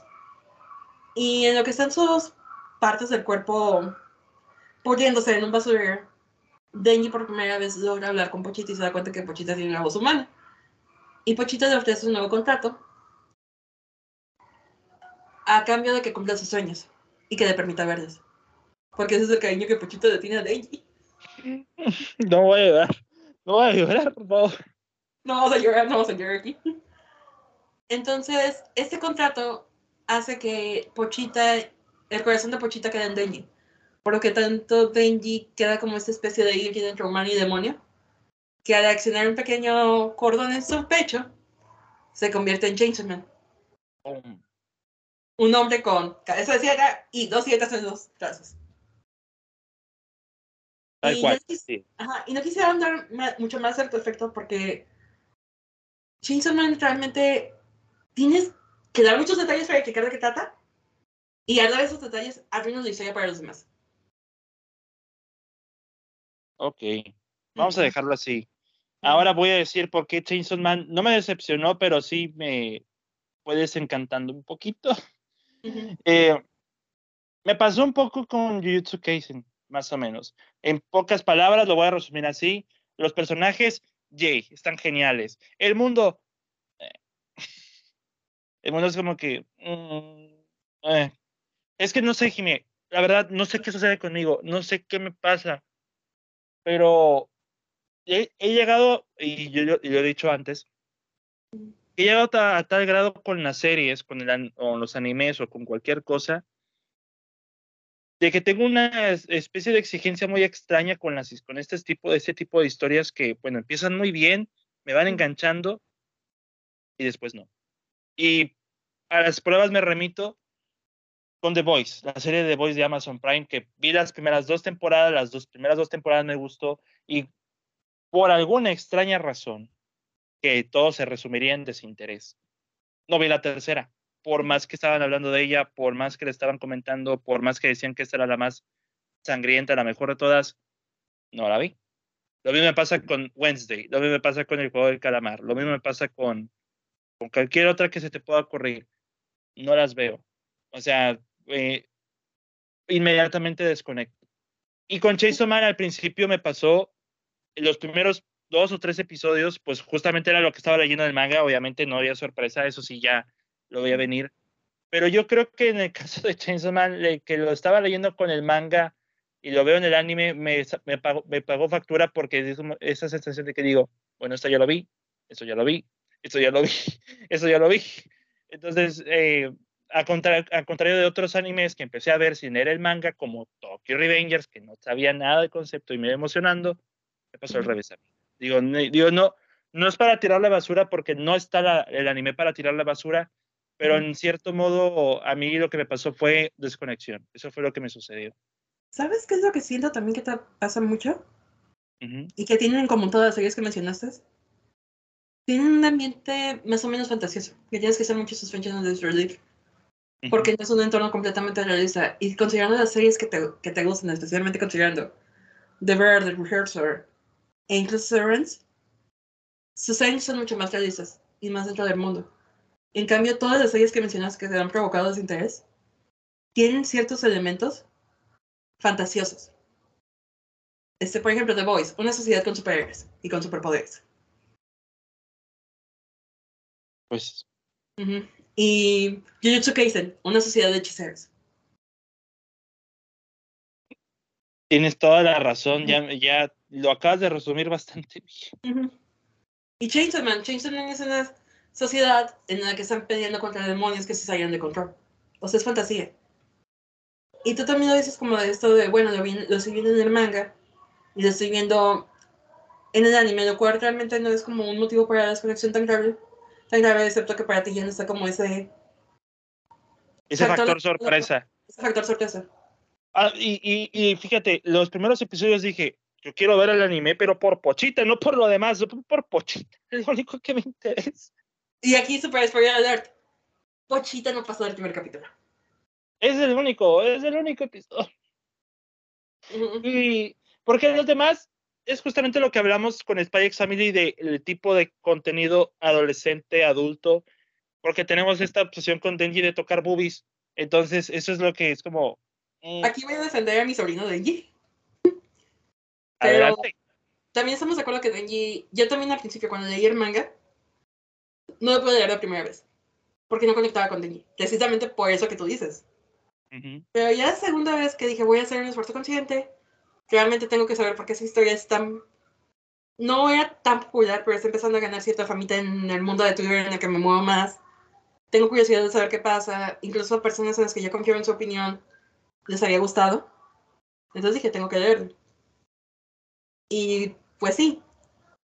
Honestamente, es muy difícil conectar con Denji.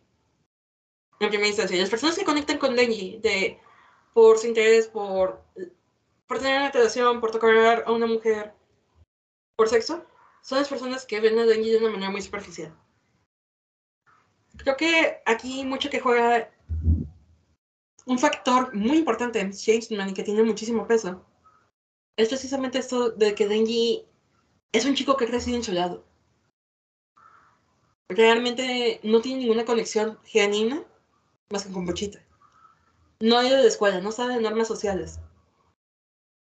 Y pues si vive de una manera tan pobre, probablemente lo único que tenía de referencia del mundo era la televisión y algunos revistas que podría haber tenido su papá de cierto contenido para adultos, explícito. Y entonces para nosotros, o sea, es como esa cierta desconexión de Denji de boobies, es poco realista, es nada más vivo cantando de boobies. Pero también las metas de Denji son muy sencillas. Porque Denji, a diferencia de nosotros, no ha crecido en este privilegio de tengo una casa, tengo padres que me aman, tengo ropa, tengo alimentos. Para Denji, comer una comida caliente era una meta. Cosa que para nosotros es algo que damos por sentado. Es que en el caso de los personajes, como te digo, Sí, los personajes. Perdón que te interrumpa porque sentí que me cortó un poquito, perdón. Adelante, perdón. Y también lo otro de Denji, ¿por qué están así? Tan low, tan grotesco, tan artificial, tan pervertido. Es porque Denji no sabe de filtros sociales, tampoco. Porque nunca ha vivido dentro de una sociedad. ahora sí, perdón, continúa. Ahora sí, ya.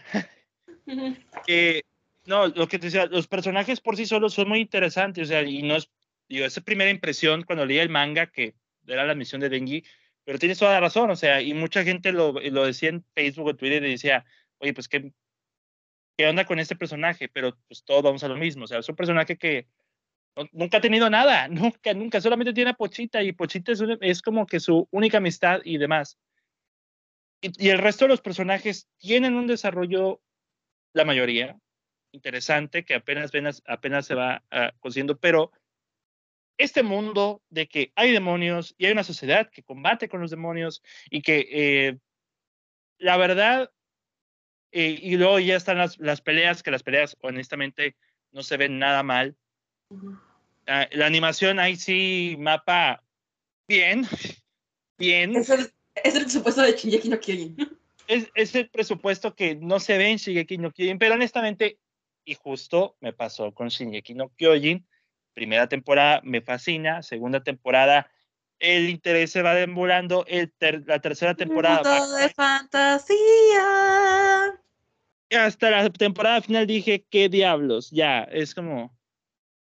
Sí, con razón, con razón, el top 9 de las mejores series del 2022, puras series situadas en la realidad y uno comenta. Mira. Si de pensar, Spy Family es un poco más realista. Sí, y con Rex of Kings no te pasa esto, porque incluso el tipo de animación y el diseño de personajes es como un cuento. No, deja tú, los personajes ahí están geniales, pero también hay un momento en el que se desbalaga con otros que digo, ok, ok, ok. Uh -huh. Pero, estamos que aceptar que es un cuento, ¿sabes? Por el tipo de diseño. Es un cuento lindo. Pero Chainsaw Man me pasa con Jujutsu Kaisen que digo, ok, este mundo, no sé qué lógicas están tomando aquí, no sé qué cosas, o sea, es como que algo falta o alguna especie de cohesión en lo que estoy viendo, en, eh, porque, porque la única cohesión que he visto hasta ahora en el anime son los primeros tres capítulos. Lo demás, en cuanto al mundo, me refiero a los personajes, no, en cuanto al mundo se refiere, es como, ok, and then. Es que eh, creo que también lo que te hace falta a ti en, al ver este tipo de series es como tener esa sospecha de disbelief y nada más dejar que el mundo caiga, ¿sabes? Porque también cuando, o sea, Dawn tampoco fue una de tus películas favoritas, que la tía ahí se puso a defender a capa y espada. Pero también es una película que no, que simplemente no se va a molestar en construir un mundo. Porque si se molesta en construir un mundo, va a ser muy expositivo. Y también sabemos que cuando son tan expositivos llegan a ser aburridos. Que ese es un problema de Jujutsu Kaisen. Tanto el anime como el manga exponen mucho. Y quizás por eso, me, por eso más me gustó Jujutsu Kaisen Zero. No sé por qué. Aparte de Jujutsu Kaisen Zero tenemos a Yuta y Yuta es Yuta. Sí, sí. O sea, y además la historia de Jujutsu Kaisen Zero me atrapó en todo momento. Me interesó. Es una historia muy retorcida sobre el amor, pero me gusta. Sin importar el mundo, me gusta. Aparte también Jujutsu Kaisen Zero es muy self-contained. O sea, si me preguntas a mí, yo también prefiero tanto manga, en manga, prefiero Jujutsu Kaisen Zero a Jujutsu Kaisen. Mira, para que esté en el top de las mejores películas animadas de Christoph, en el top 3, eso ya es mucho decir. Mucho decir. Y sinceramente el manga es mucho mejor porque en, el, en la película añadieron elementos que no estaban en la historia. Y escenas adicionales que a mí me hubiera gustado ver como más convivencia entre los alumnos de segundo año, no las pusieron. Pero me hablé mucho de Jujutsu, de lo que podría drenar mi cerebro de explicación. A ti, creo que tú tienes mucho más que decir que yo. Sí, y creo que también, bueno, volviendo a Chainsaw Man, es que, aparte de los primeros 12 capítulos que estamos viendo en este momento son como el prólogo de la historia. Literalmente, el mundo como tal no tiene tanta explicación, más que los elementos básicos como para crear en el espectador una sospecha de desbelief y simplemente aceptarlo. Tenemos la amenaza, que son los demonios. Tenemos la manera de cómo contenerla, que es la, la Public Safety Division, pero también sabemos que los demonios son seres que no van a ser completamente lineales y que nada más van a ser, sino que también van a ser contratos con las personas que son reguladas por el gobierno, sino también sabemos que van a ser contratos con personas que no están afiliadas con el gobierno, como en el caso de Denji Pochito al inicio. Y entonces sabemos que hay personas que pueden estar buscando explotar este potencial porque pues es una sociedad, quieras o no como la nuestra, igual de capitalista, donde lo que importa es cuánto dinero tienes y tienes que buscar una manera de sobrevivir a ella. Yo creo que son los elementos básicos que a lo mejor es como este momento que para ti esa despedida es como de, pero los demonios no existen.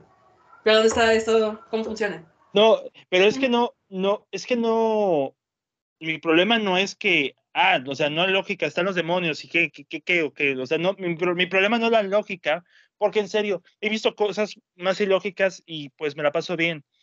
El problema con Man o con Jujutsu Kaisen es que no, no, me, no lo cuentan de una forma muy interesante. Es como que me lo cuentan de una manera que ya lo vi de otros lados y es como. ¿Quién no podría ver de fondo? Y aquí vamos a lo mismo. ¿Crees que realmente importa tener el contexto de todo este mundo cuando lo que quieren decir, lo que está de fondo, no está en el mundo en sí, sino en los personajes como tal? No sé. Es que digo, Creo que ese es un problema mío a la hora de consumir contenido. No sé qué me he convertido, Kimi. Pues aquí también es como también con, realmente yo creo que no todo, tú mismo lo has dicho, no todo el contenido tiene que decir algo, ¿sabes? Y creo que en Jujutsu Kaisen no voy a hablar de eso porque honestamente lo único que es son batallas. El autor no tiene idea de cómo llevar la historia, ni si hay, ni siquiera hay historia. Y no hay desarrollo. Los personajes son lo suficientemente interesantes como para decir, ah, quiero saber qué más pasa con ellos.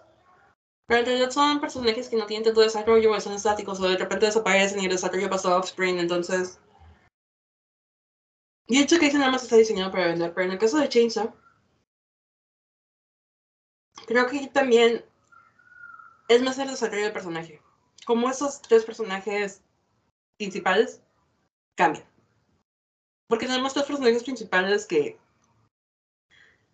llegan a ser una familia que no quiere ser una familia. O sea, como en, en for Family que tenemos mamá, papá, hijo, en Chainsaw Man tenemos hermanos. E incluso yo me atrevería a decir que es un papá soltero con sus dos hijos. Porque tenemos a Denji que, como te digo, es una persona que está completamente insolada. Tenemos a Power, que es una chica que es conocida como una poseída. Es decir, que su cuerpo está muerto y fue poseído por un demonio. Que es un personaje brutalmente honesto, que tampoco tiene filtro. Y que, pues, expresa todo este lado de los demonios, pues, que son seres que no tienen muchas convicciones ni morales.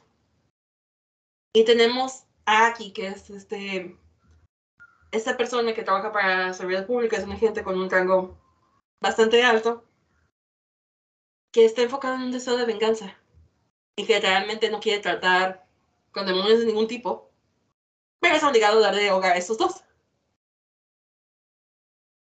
Entonces creo que más que nada la historia de Chainsaw Man o el punto de ella no es en la sociedad de trasfondo, sino en qué los personajes te dicen y qué es lo que van a decir. Y en, el caso de Chainsaw Man, realmente para ver esto, tienes que ver toda la historia de principio a fin, o leer de principio a fin. Y precisamente en el manga, en el anime, perdón, apenas vamos a lo que sería el prólogo. Y si no me equivoco, así sin ver hacia atrás, creo que el anime de Chainsaw Man terminó por el tomo 5 de 11, o sea, va a la mitad. Creo que es donde yo me quedé, en el manga. Creo. Sí, más, más o menos a la mitad, porque sí las tengo portadas volteadas. Pero creo que hasta el 6 es cuando empieza todo el arco de Bunker. Y si realmente quieres sentir como que esa emoción de Chainsaw Man, sí te recomendaría que esperaras hasta que hubiera como, ya sea mapa confirmada la segunda temporada, o si ya se va a quedar así. Que lo dudo. Yo creo que Mapa sí va a ser una. Sí va a terminar la adaptación. Porque Chainsaw Man es un proyecto de pasión para Mapa. Mapa ni siquiera. Por lo general, cuando se produce un anime, hay un comité de producción que elige la editorial, van a hablar con los diferentes estudios y ya eligen un estudio.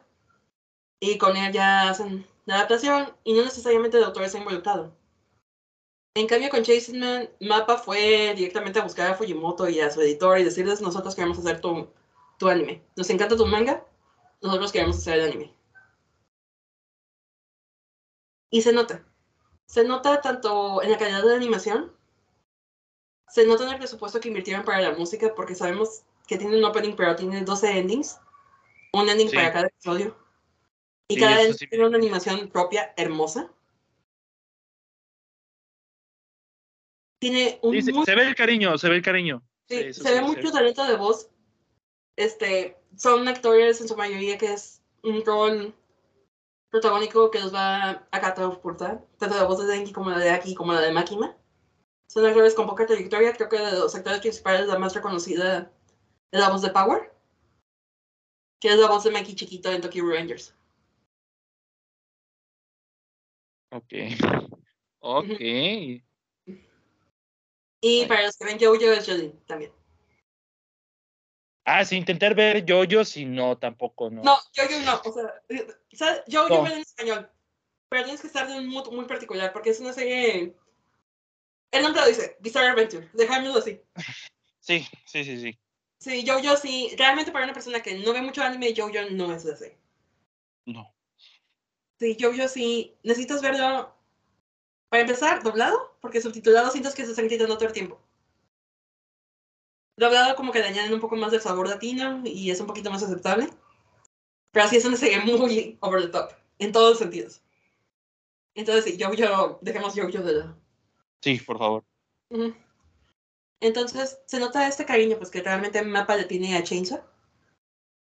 Y creo que en tu caso, o en cualquier otra persona que no haya sentido como esa conexión con Chainsaw, o como tú dices, es que siento que eso ya lo vi y realmente no, no me motiva. Creo que mejor esperar esta confirmación de si va a haber una segunda parte o no. Pues si lo hay, ah, tardará en salir, obviamente. Puede que sí, puede que no, porque puede que Mapa ya haya estado trabajando en la parte, porque el anuncio del anime de Chainsaw se hizo a finales de 2020.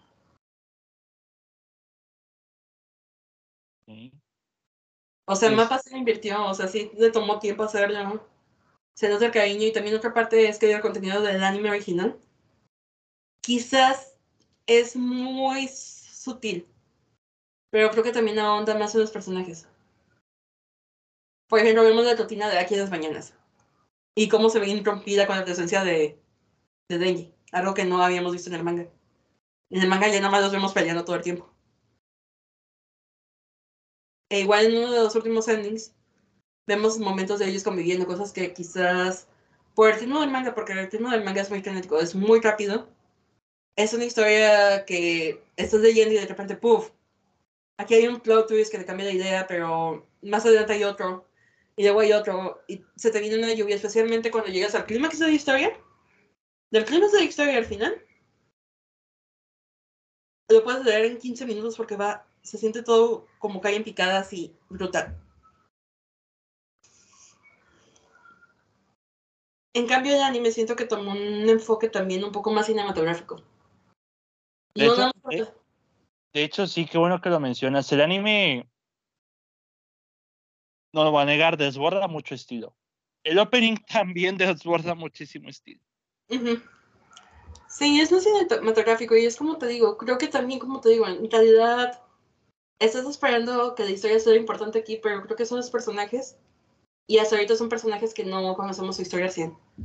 Creo que hasta ahorita lo más que conocemos es de Aki y Jimena. Sí, espero verlos más de ellos, pero, o sea, el anime sí lo terminé, terminé los tres episodios, claro. O sea, no lo dejé a la mitad ni nada por el estilo. Si no, si no, no estaría hablando del anime aquí. Entonces, o sea, no estaría Jimena aquí hablando conmigo de esto. Pero... Porque esta es la primera parte, es uno de los mangas favoritos de Jimmy. Si no es que. no, sí, es uno de mis mangas, porque los otros, los otros dos no. No son. No son chavales, de hecho, ahora que lo pienso. Pero, o sea, ojalá y pueda ver eh, o pueda disfrutar más si hay una segunda temporada. Ojalá la pueda disfrutar más, honestamente. Más de lo que, más de lo que hice con esta primera. A lo mejor quisiera revisitar esta primera temporada y la pueda disfrutar mejor, no lo sé, a lo mejor. Creo que mm, sí, yo creo que lo podría meditar. Y es que también siento que ese es el problema de Fujimoto. Fujimoto es un mangaka con un estilo de escritura muy particular. Porque su estilo de escritura, si te pones a pensarlo, está estructurado como una película occidental. De repente sí. Sí, los planos que utiliza, la manera en cómo avanza la trama. Que también por eso se me hace mucho sentido que el anime haya sido menos estilizado y un poco más grounded en cuanto a, mundo y cuestiones de violencia, de la sangre y todo eso. Porque que, que dar como este enfoque más cinematográfico. Entonces, creo que como una buena película, la escritura de Fujimoto se disfruta por completo cuando ya tienes todo completo, cuando ya tienes todo. Porque ahí, Chainsaw lo, lo he leído tres veces, quiero leerlo una cuarta vez. Pero porque sé que está de principio a fin la parte 1, ya está. En cambio, he estado leyendo de parte 2, con, que ha tenido un calendario de lanzamiento un poco inconstante, porque Fujimoto decidió regresar a Jump Plus, que es una revista que no les exige que sea semanal como la WSJ, que es la Weekly Challenge Jump. Entonces decidió yo regresar a Young Plus, que tiene un poco más de flexibilidad, a veces publica de manera bimensual, a veces publica semanalmente. Tiene un horario un poco quebrado, mi amigo. Hace lo que se le da su gana, como Bad Bunny. Sí. Y, no he disfrutado esta parte de la misma manera. Este, me ha costado conectar un poco más con el personaje principal, pero también porque en esta segunda parte no es Danger el protagonista sino que hay un nuevo personaje y tenemos una perspectiva completamente diferente. Y también estoy pensando, pero bueno, también Chainsaw tuve la oportunidad de leerlo ya completo. Aquí con la segunda parte lo estoy leyendo semana a semana. Entonces quizás todo esto que estoy sintiendo de desconexión o que los personajes no se sienten como tal, puede ser que sea por lo mismo de que estoy esperando cierto tiempo entre capítulos, necesito leerlo todo, ya que salga, la segunda parte completa, darle una leída y ver si la sensación es la misma. Y creo que eso pasa con Chainsaw Man, tanto manga como anime. Ahorita el anime se siente incompleto, como que ya lo vi, que no es muy repetitivo, porque también algo que hay que tener el mapa es que hizo una adaptación muy fiel, muy, muy fiel del manga. Es de esos pocos mangas que realmente es como si, perdón, de esos pocos animes como si estuviera leyendo. Y quizás es lo mejor a una persona que está un poco más acostumbrada a que haya cierta disonancia entre uno y el otro. Eh, puede ser un poco repetitivo, como de eso ya lo vi, donde está la emoción. Y creo que la emoción aquí surge mucho de las actuaciones de voces. La escena de Jimeno con Aki me pegó un poquito más en el anime de lo que me pegó en el manga. Porque siento también que pasamos un poco más de tiempo con Jimeno. Y hablando de Jimeno, siento que es un personaje muy controversial. Más o menos, más o menos. Yo no, no provocó mucho en mí. No, no, no lo digo por ti o por mí, sino por las distracciones que vi en Twitter de mi lado donde bueno, sí, es que también tú, tú, estás en una zona de Twitter muy, muy específica. Yo, en mi caso, nada más, están los puros memes del tío motosierra y ya. Es como... Sí, porque Jimena es un personaje que también, otra cosa del mundo de Chainsaw Man es que es moralmente muy, muy gris. Y pues Jimeno no. trata de tener relaciones con Denji cuando está alcoholizada y Denji, de acuerdo con lo que él dice, tiene 17 años, es menor de edad. Entonces sí hay mucha controversia al respecto, de que sí es una abusadora de menores, porque también cuando conoció a Aki, Aki era menor de edad. Porque Chainsaw Man también tiene como este misterio en los personajes que realmente no saben de edad específica. Más que de Denji. Y duelo de Denji, porque nunca ha ido a la escuela. Pero, por ejemplo, nunca sabes la edad de Aki. Y hay diferentes interpretaciones de cuántos años tiene Aki. Hay personas que te pues van a decir, ¿Mm? Hay quienes dicen que Aki No, Iba Perdón, tú continúa, por favor, Jimmy, por favor. ¿Qué estás haciendo? Perdón. No, te estaba interrumpiendo, perdón. Tú sigue, perdón. Sí, hay personas que piensan que aquí tiene 20 años. Y no sé cómo. Pero bueno, ahora sí, continúa. Ocupo tomar agua también. No. Aprovecha que toma, tomas agua, por favor. Sí, ya me voy, ratito. ya, aprovecha. La verdad, ¿qué te puedo decir que ya no dije antes? Soy, soy una persona muy repetitiva. En cierto modo, lo que me conquistó de Chainsaw Man con el manga fue la relación Pochita y Denji, que pude disfrutarlo un poquito más porque pues, es un poquito más elaborada que, que con el anime que pasa de un episodio. Pero eso fue lo que principalmente me atrajo. Sí, yo sé que es un capítulo, pero, o sea, lo sentí más largo que el anime. O sea, lo, disfruté más, lo pude, lo pude apreciar visualmente. ¿Sabes pero ya... también? Que cuando estás leyendo puedes detenerte más tiempo.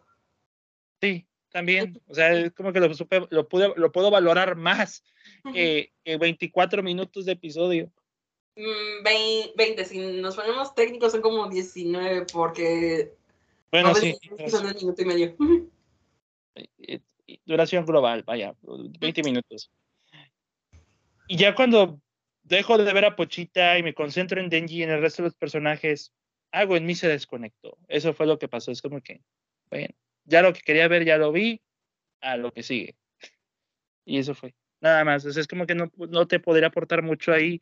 O sea, lo terminé y todo me pareció decente en, en cuanto a historia, pero creo que ya es cuestión mía, Jimmy. Y es que también aquí lo que te hace falta, desde mi punto de vista, es terminar de ver la relación entre estos personajes. Porque perdiste el vínculo de, de Denji con Pochita, pero se están forjando los otros vínculos también. Power con Denji, Denji con Aki. Es que se hizo más novedoso como, como Racking of Kings con, con Boji y esta sombra que ya no me acuerdo el nombre. Este. Esta, eh, era la interacción que para mí me vendía toda la serie, así como Chainsaw Man con Denji y Pochita. Y pues no duró nada, nada más. No, no, digo, no es queja, o sea que no haya durado nada, pues es parte de la historia. Pero me quedo con eso. Me voy a quedar con eso. Y si voy a comprar un peluche de Pochita, ojalá lo pueda encontrar en alguna. Como, lo que, como el que tiene Jime, exactamente. Ah, Pero, los venden en Amazon. Es que los vi en, en, en, en, una, en una convención, entonces por eso. Entonces, pero no creo que, no creo que en mi librero ya no va a caber. Apenas cabe, un peluchito de Hagrid de Harry Potter.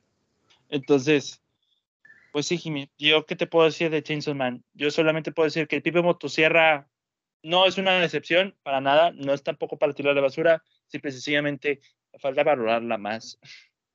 Es que creo que te falta abrir un poco de perspectiva y darte cuenta de que no has visto la historia completa. No. Y que parte de los. Creo que parte de a lo mejor necesito continuar con el manga. Es como seguir adelante, ¿sabes? Cómo sobrevivir. Porque al final de cuentas, nuestros tres personajes son sobrevivientes de una manera u otra. Tienes a Denji, que ha sobrevivido en pobreza nada más con una persona, bueno, con un demonio e insolado.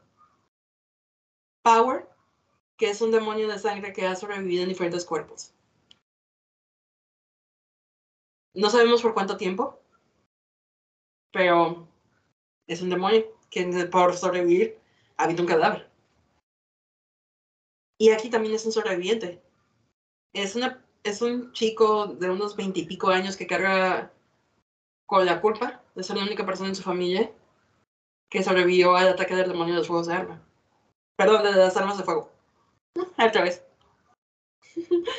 Entonces, los tres son supervivientes y los tres tienen, están traumatizados y los tres tienen bastantes problemas y los tres son personas que se comportan de una manera, ¿cómo decirlo? Muy etática.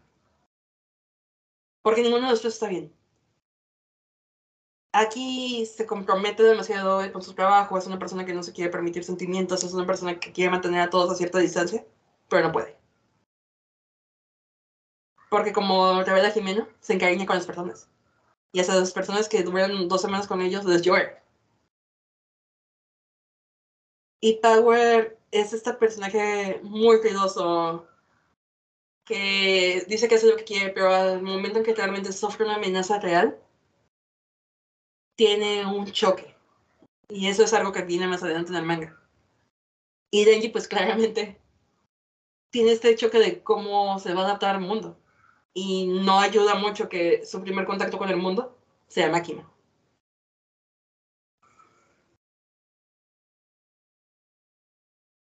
Dejó volando la cabeza un momento. Así como de, ah, oh. ah, con que, de, con que de eso se trata. Sí, o sea, creo que al principio son vínculos. Al final de cuentas, Chainsaw Man es una serie que nace a partir de vínculos. Voy a considerar después, después de eso. Sí, igual te convertiría, no sé, verlo desde esa perspectiva, porque no nada más es el vínculo entre ellos, entre ellos tres, sino también otros vínculos. Por ejemplo, aquí con Jimeno, aquí con Angel, ya que está introducido como su nuevo partner después de que Jimeno muere. Este. Kichibe con todos los cazadores que ha entrenado. Como Makima se desarrolla con otros también. ¿Tienes algo para cerrar con Chainsaw Man? Ay, Dios. ¿Qué les podría decir de Chainsaw Man? Llevamos dos horas de episodio. Es que, sabes que Chainsaw Man es de mis favoritos, ¿verdad? Sí, sí se ve, se nota, se, acá se siente. Sí, por eso digo, Easy Revenge fue parte de mi nombre anterior por muchísimo, muchísimo tiempo. Pero bueno.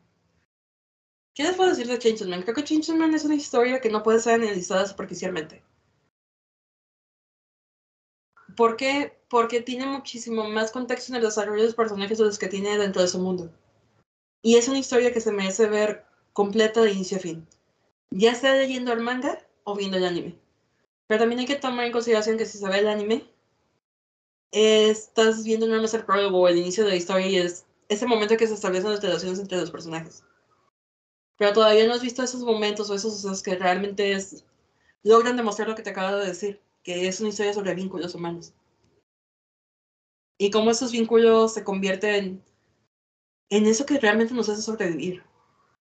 ¿Y qué pasa cada vez que perdemos esos vínculos? Es una exploración muy interesante de esa parte de la naturaleza. Cómo seguir adelante y cómo formar esos vínculos.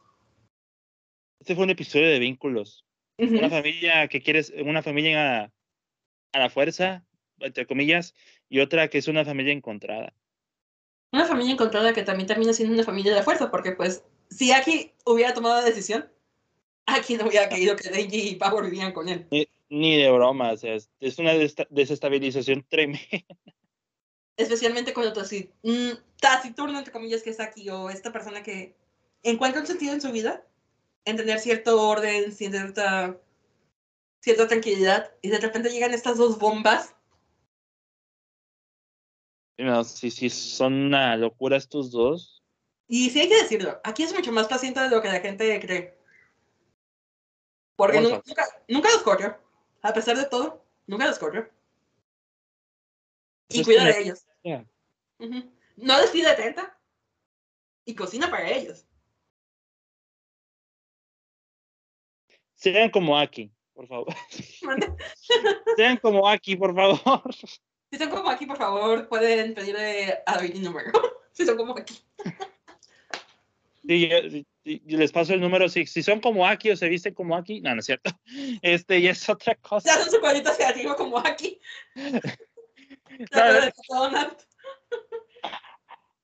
pues en mi afán de ya no, ya no tengo nada más que aportar al tema más que todo lo que has comentado durante casi, bueno, eso yo creo que son otros 40 minutos de, episodio, creo. Y este, sobre Changeman. Y otros de Spy X Family y otros 20 minutos de cosas random, como de la vida. Se, puede esperar en este episodio. Pues podemos cerrarlo aquí, agradeciéndote una vez más por estar en la cueva, por, por y, aparte yo no, no, lo había especificado en, eh, en, en, a inicios de año, por darme, una, darme un gran año de aprendizaje de, de, grandes momentos y, y de fangirlear sobre muchas cosas. Es cierto, se me hace la quimita. ya me salió. Este... Sí, digo, 2022 fue un año... Tremendo. Sí, por donde se le mire. Entonces, el que haya estado ahí conmigo, pues se agradece. Sí. Más bien yo sabía que tenía que agradecer la oportunidad de estar aquí una vez más, porque yo sé que soy la persona que puede ser un poco más difícil de encontrar un hueco en el horario para ser invitada, porque mis horarios de maestra realmente no son tan padres. Entonces, gracias por darme la oportunidad de estar aquí y también igual gracias por todo el apoyo y todas las risas y que tuvimos, incluyendo mi meltdown del sábado sobre necesito que Rangers de Science Plus no veo ningún Tokyo Revengers. Sí. sí, fue una cosa muy extraña ese día. Es como cuando salió el anuncio de que Taylor iba, iba a sacar un álbum, así estuve yo en, eh, en, ese domingo que lo anunciaron, así estuve, así igual con Tokyo Revengers. Así como yo no veo ninguna parte aquí Tokyo Revengers, dame mi Tokyo Revengers.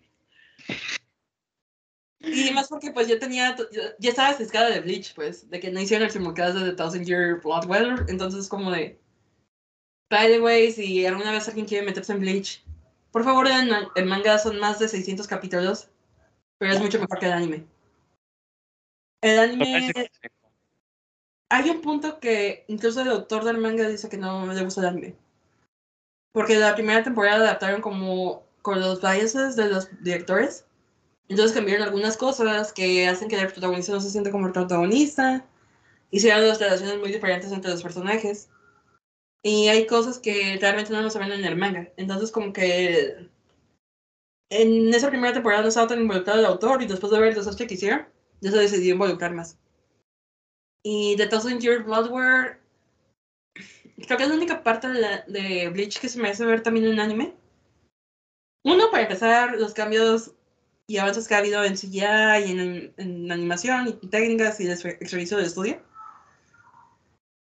Y por el otro lado, porque cuando se publicó The Thousand Years Blood, el autor estaba enfermo. Porque también Bleach fue una serie que duró años, semanal, y es algo muy desgastante. Entonces, el autor estaba enfermo y había partes que él quería dibujar o que quería poner en la historia, pero que simplemente no tenía la fortaleza para hacerlo. Entonces, se involucró tanto en la producción de The Thousand Year Blood War para poder añadir contenido original que él quería plasmar en el anime. E incluso creo que dicen por ahí, hay rumores de que The Thousand Year Blood War va a tener que tomar elementos de las novelas de Bleach para ya también que la gente que duda que sean canon o que fueran supervisadas por el autor, también estén dentro de, del universo de Bleach. Oficial. Ya me, ya me introdujeron en el mundo de Bleach. Yo nada más conocía a Bleach por el nombre.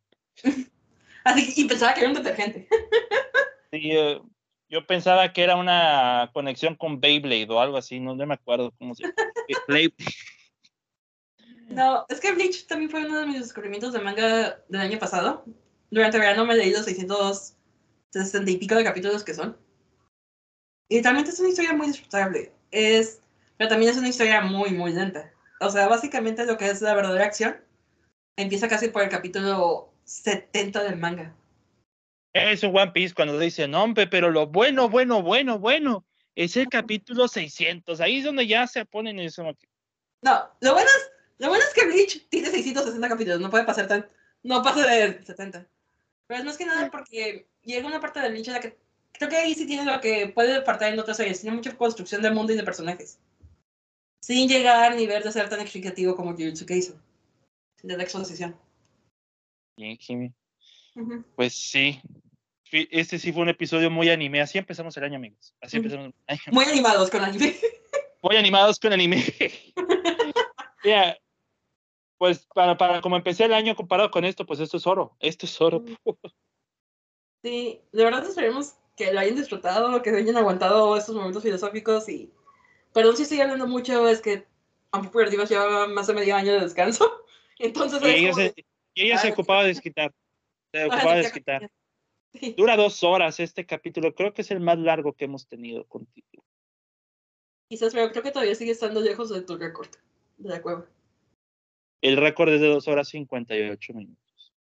pero ese es por, pero no, pero ese es porque teníamos como seis personas. Entonces, pero un pero de dos personas, de dos personas, un episodio, creo que el récord lo sigue teniendo Saraí Rábago. Creo. Con el de Doom. ¿verdad? Fue el de Dune, sí, todavía lo tiene, dos horas veinte. Bueno, estamos cerca, estamos cerca. Nos quedamos a 15 minutos de la tía. Y esa es la tía Saraí. Pronto va a regresar la tía Saraí y, y tiene que ser con algo como Hilary Duff, obviamente. Es que es la tía Saraí, o sea, la tía Saraí tiene que estar en todo. La amo, la adoro. Igual sí, que, eso. Que la tuvimos Vega. también. Ale Vega también. Ale Vega, ay, eso, a ver, él va a ser un Va a estar en el próximo episodio, Ale. Ya, también Ale va a tener. La cueva de, de David y Ale. La cueva de Ale. Ale la CEO. Ale la CEO ya. Le quitó el puesto a Osva. Pero Osva. ¿A poco tenía Osva puesto de CEO? No, no, no, no. Estaba cerca, estaba cerca. estaba cerca. Que Osva había mucho. Estaba mucho por aquí. Hubo una época. Hubo una época ahora está reemplazada por Ale. Osva decidió denunciar su puesto para hacerse. No, me deja tú que escuche esto. No, no, no, no. No me lo va a acabar, pero bueno. Yo quiero escuchar eso, por favor. Los screenshots. Es el, es el, minuto número, ¿qué será? Este, 2 con 16. 2 con 16. Entonces, eh, Jime, tus redes sociales. Los que tengas, los que ahora ya tengas actualizados. Ok, este. Mis redes sociales, bueno, realmente no los es mi Twitter porque tengo un Instagram que casi no utilizo. Como se han dado cuenta, realmente soy una persona muy adversa a Instagram. Es acabo de Search Junkie. Voy a intentar ser un poco más activa en. Sé que lo digo esto cada vez, pero realmente este año sí quiero ser más organizada, quiero trabajarme más. Incluso tengo pensado escribir en Airbox por primera vez en años sobre Aftersun, que para mí es una película muy personal y que realmente disfruté. Muy buena. Y el otro espacio de Twitter, que si alguien me quiere encontrar por ahí, estoy en AnyTweet. Este, digamos que mi username tiene que ver con aquí. Buena suerte. Muy buena suerte. Muy buena suerte. Está muy difícil de, de pensar. A mí nada más porque me lo pasaron, pero muy buena suerte. Pero es que sí está complicado y nunca se te hubiera ocurrido. No, nunca, nunca, nunca se me hubiera ocurrido en la vida. Sí, nunca se te hubiera ocurrido. Pero bueno, por ahí me pueden ver. Y también se seguía las redes de Unpopular Divas, pero Unpopular Divas está en hiatus. Porque tanto Pau como yo tuvimos un semestre pasado muy complicado. Yo no me había dado cuenta, de qué tan complicado había sido emocionalmente hasta que re- recibí las revisiones de, de la opinión de los, de los maestros de los alumnos y sí me di cuenta que desquité algunas cosas con ellos que quizás no debí. Y Pau también se está acostumbrando a una rutina, porque pues adaptándose a su vida en Francia y aparte pues ya empezando también con ciertas responsabilidades. Entonces, un Popular Diva se encuentra en pausa. Sí que queremos retomar el proyecto, no sabemos cuánto, cuándo ni por cuánto tiempo, pero sí nos gustaría regresar. Eso sí es un hecho. Lo hemos hablado, queremos regresar con un boom. No sé, a lo mejor hacemos algo que salpique. Ay, Perdón, bueno. No lo puedo evitar, no lo puedo evitar. Ya, dos veces en el carro, entonces. No voy a decir nada del tema de Shakira, de Shakira. En cuanto al tema, sé que Pique estuvo mal y Pique hizo mal. Pero mi problema principal es la canción. La canción es horrible. Es lo único que voy a decir del tema. Mira, dejémoslo así. Es mejor la canción esto que lo que sea que haya sido que se enamoró de mi- me enamoré de su boquita tan redondita. Sí. Mira, Miley Cyrus sacó canción, ¿no? Y está más elegante que lo que hizo Shakira. Ay, la canción de Miley es muy buena. También la escuché hoy en La- la mañana. Buenísima. La canción de, la canción de Miley, eso. Es una pedrada, pero una pedrada elegante. Elegante. Eso es lo único que voy a decir. Bueno, también Shakira aplicó la de Nodal. Mira, velo por ese lado. También Shakira está más ardida en este momento. Sí. De Miley ya pasó tiempo. Bueno, yo no sabía cuánto tiempo había pasado con Miley, pero, pero la es- lo de Shakira simplemente es un nodal. Nada más. Sí, pero Shakira acaba de pasar sus meses. Y Miley fue hace dos años. Y Miley también le tiró un poquito menos sutil en otras canciones. Pero igual, o sea. Bueno, estamos de acuerdo que son artistas. Van a tirar de manera sutil y elegante. Hay otros que no van a ser tan elegantes. Porque, por ejemplo, Taylor con Better Revenge tampoco fue tan elegante que digamos. Con All Too Well también. Con All Too Well. mm, ya, bueno, ya no sé en qué digan. La, la versión de 10 minutos, por ejemplo. Este, Por eso te digo, al final de cuentas, cuando alguien está ardido, y especialmente cuando te ponen el cuerno, va a pasar algo como de cheque. sí, yo creo que por eso me inspiré un poquito en la historia que escribí de en medio de todos, porque sí. Y si es algo reciente, es algo reciente, entonces Shakira está perdonada por el momento. Ya si todavía el siguiente año sigue con esta clase de temas, ya es otra cosa que, que tendríamos que hablar.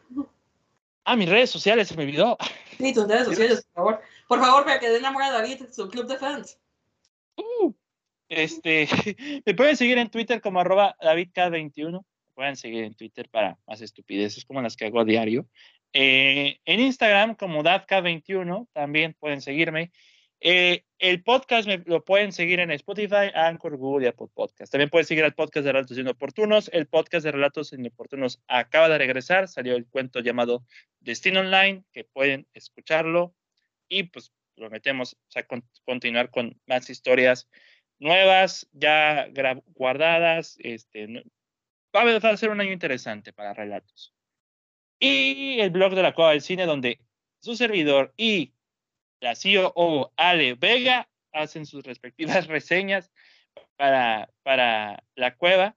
Y pues la primera reseña que pretendo sacar es la de Babylon, para que vean cómo no me gustó el Babylon. Entonces, eh, este, Expectativas bajando, de todas maneras, no es como que tuvieras expectativas muy altas. No, no tenía, no tenía. Entonces, este, eh, realmente les voy a decir que Diego Calva, les, les. Pero los demás es como que, a la madre. Es un Ámsterdam esta película, es un Ámsterdam, pero de tres horas. Este, Y Margot Robbie está en ambas, ¿no? y Margot Robbie está en ambas. Es- fue un mal año para Margot Robbie, en cualquier sentido. Pobre Pero, Margot. pobre Margot Robbie. Pero, David, te tienes que cortar porque estamos a punto de llegar. Recuerdo de la tía Sarai y quiero que la tía Sarai conserve su récord. Sí, mejor ya conservamos el récord. Muchas gracias por escucharnos, muchas gracias por escuchar este episodio. Y a mi Letterboxd, me pueden seguir Letterboxd como David Cavazos con DC mayúscula. Esperemos que este año para el Ecuador del Cine sea algo muy, muy especial, con nuevas experiencias, nuevos momentos, nuevos temas, va a haber nuevas secciones y... Y, no sé. y que David no me invite una vez cada seis meses.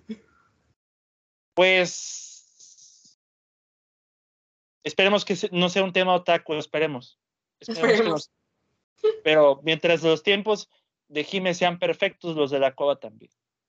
Si podemos discutir Afterson, yo soy una persona, muy feliz. Pues no estaría mal. Hay muchas cosas que quisiera hablar. Solamente falta los invitados. Y porque, ya no quiero hacer, porque ya no quiero hacer episodios solo. tu CEO siempre va a estar al pendiente, pero David, estamos en 2, 13, 56. Muy bien. Eh, en este caso, amigos, muchas gracias por escucharnos, muchas gracias por acompañarnos, esperemos que nos acompañen en este 2023. Mi nombre es David Cavazos, nos escuchamos. Hasta la próxima. Hasta luego. Bye bye.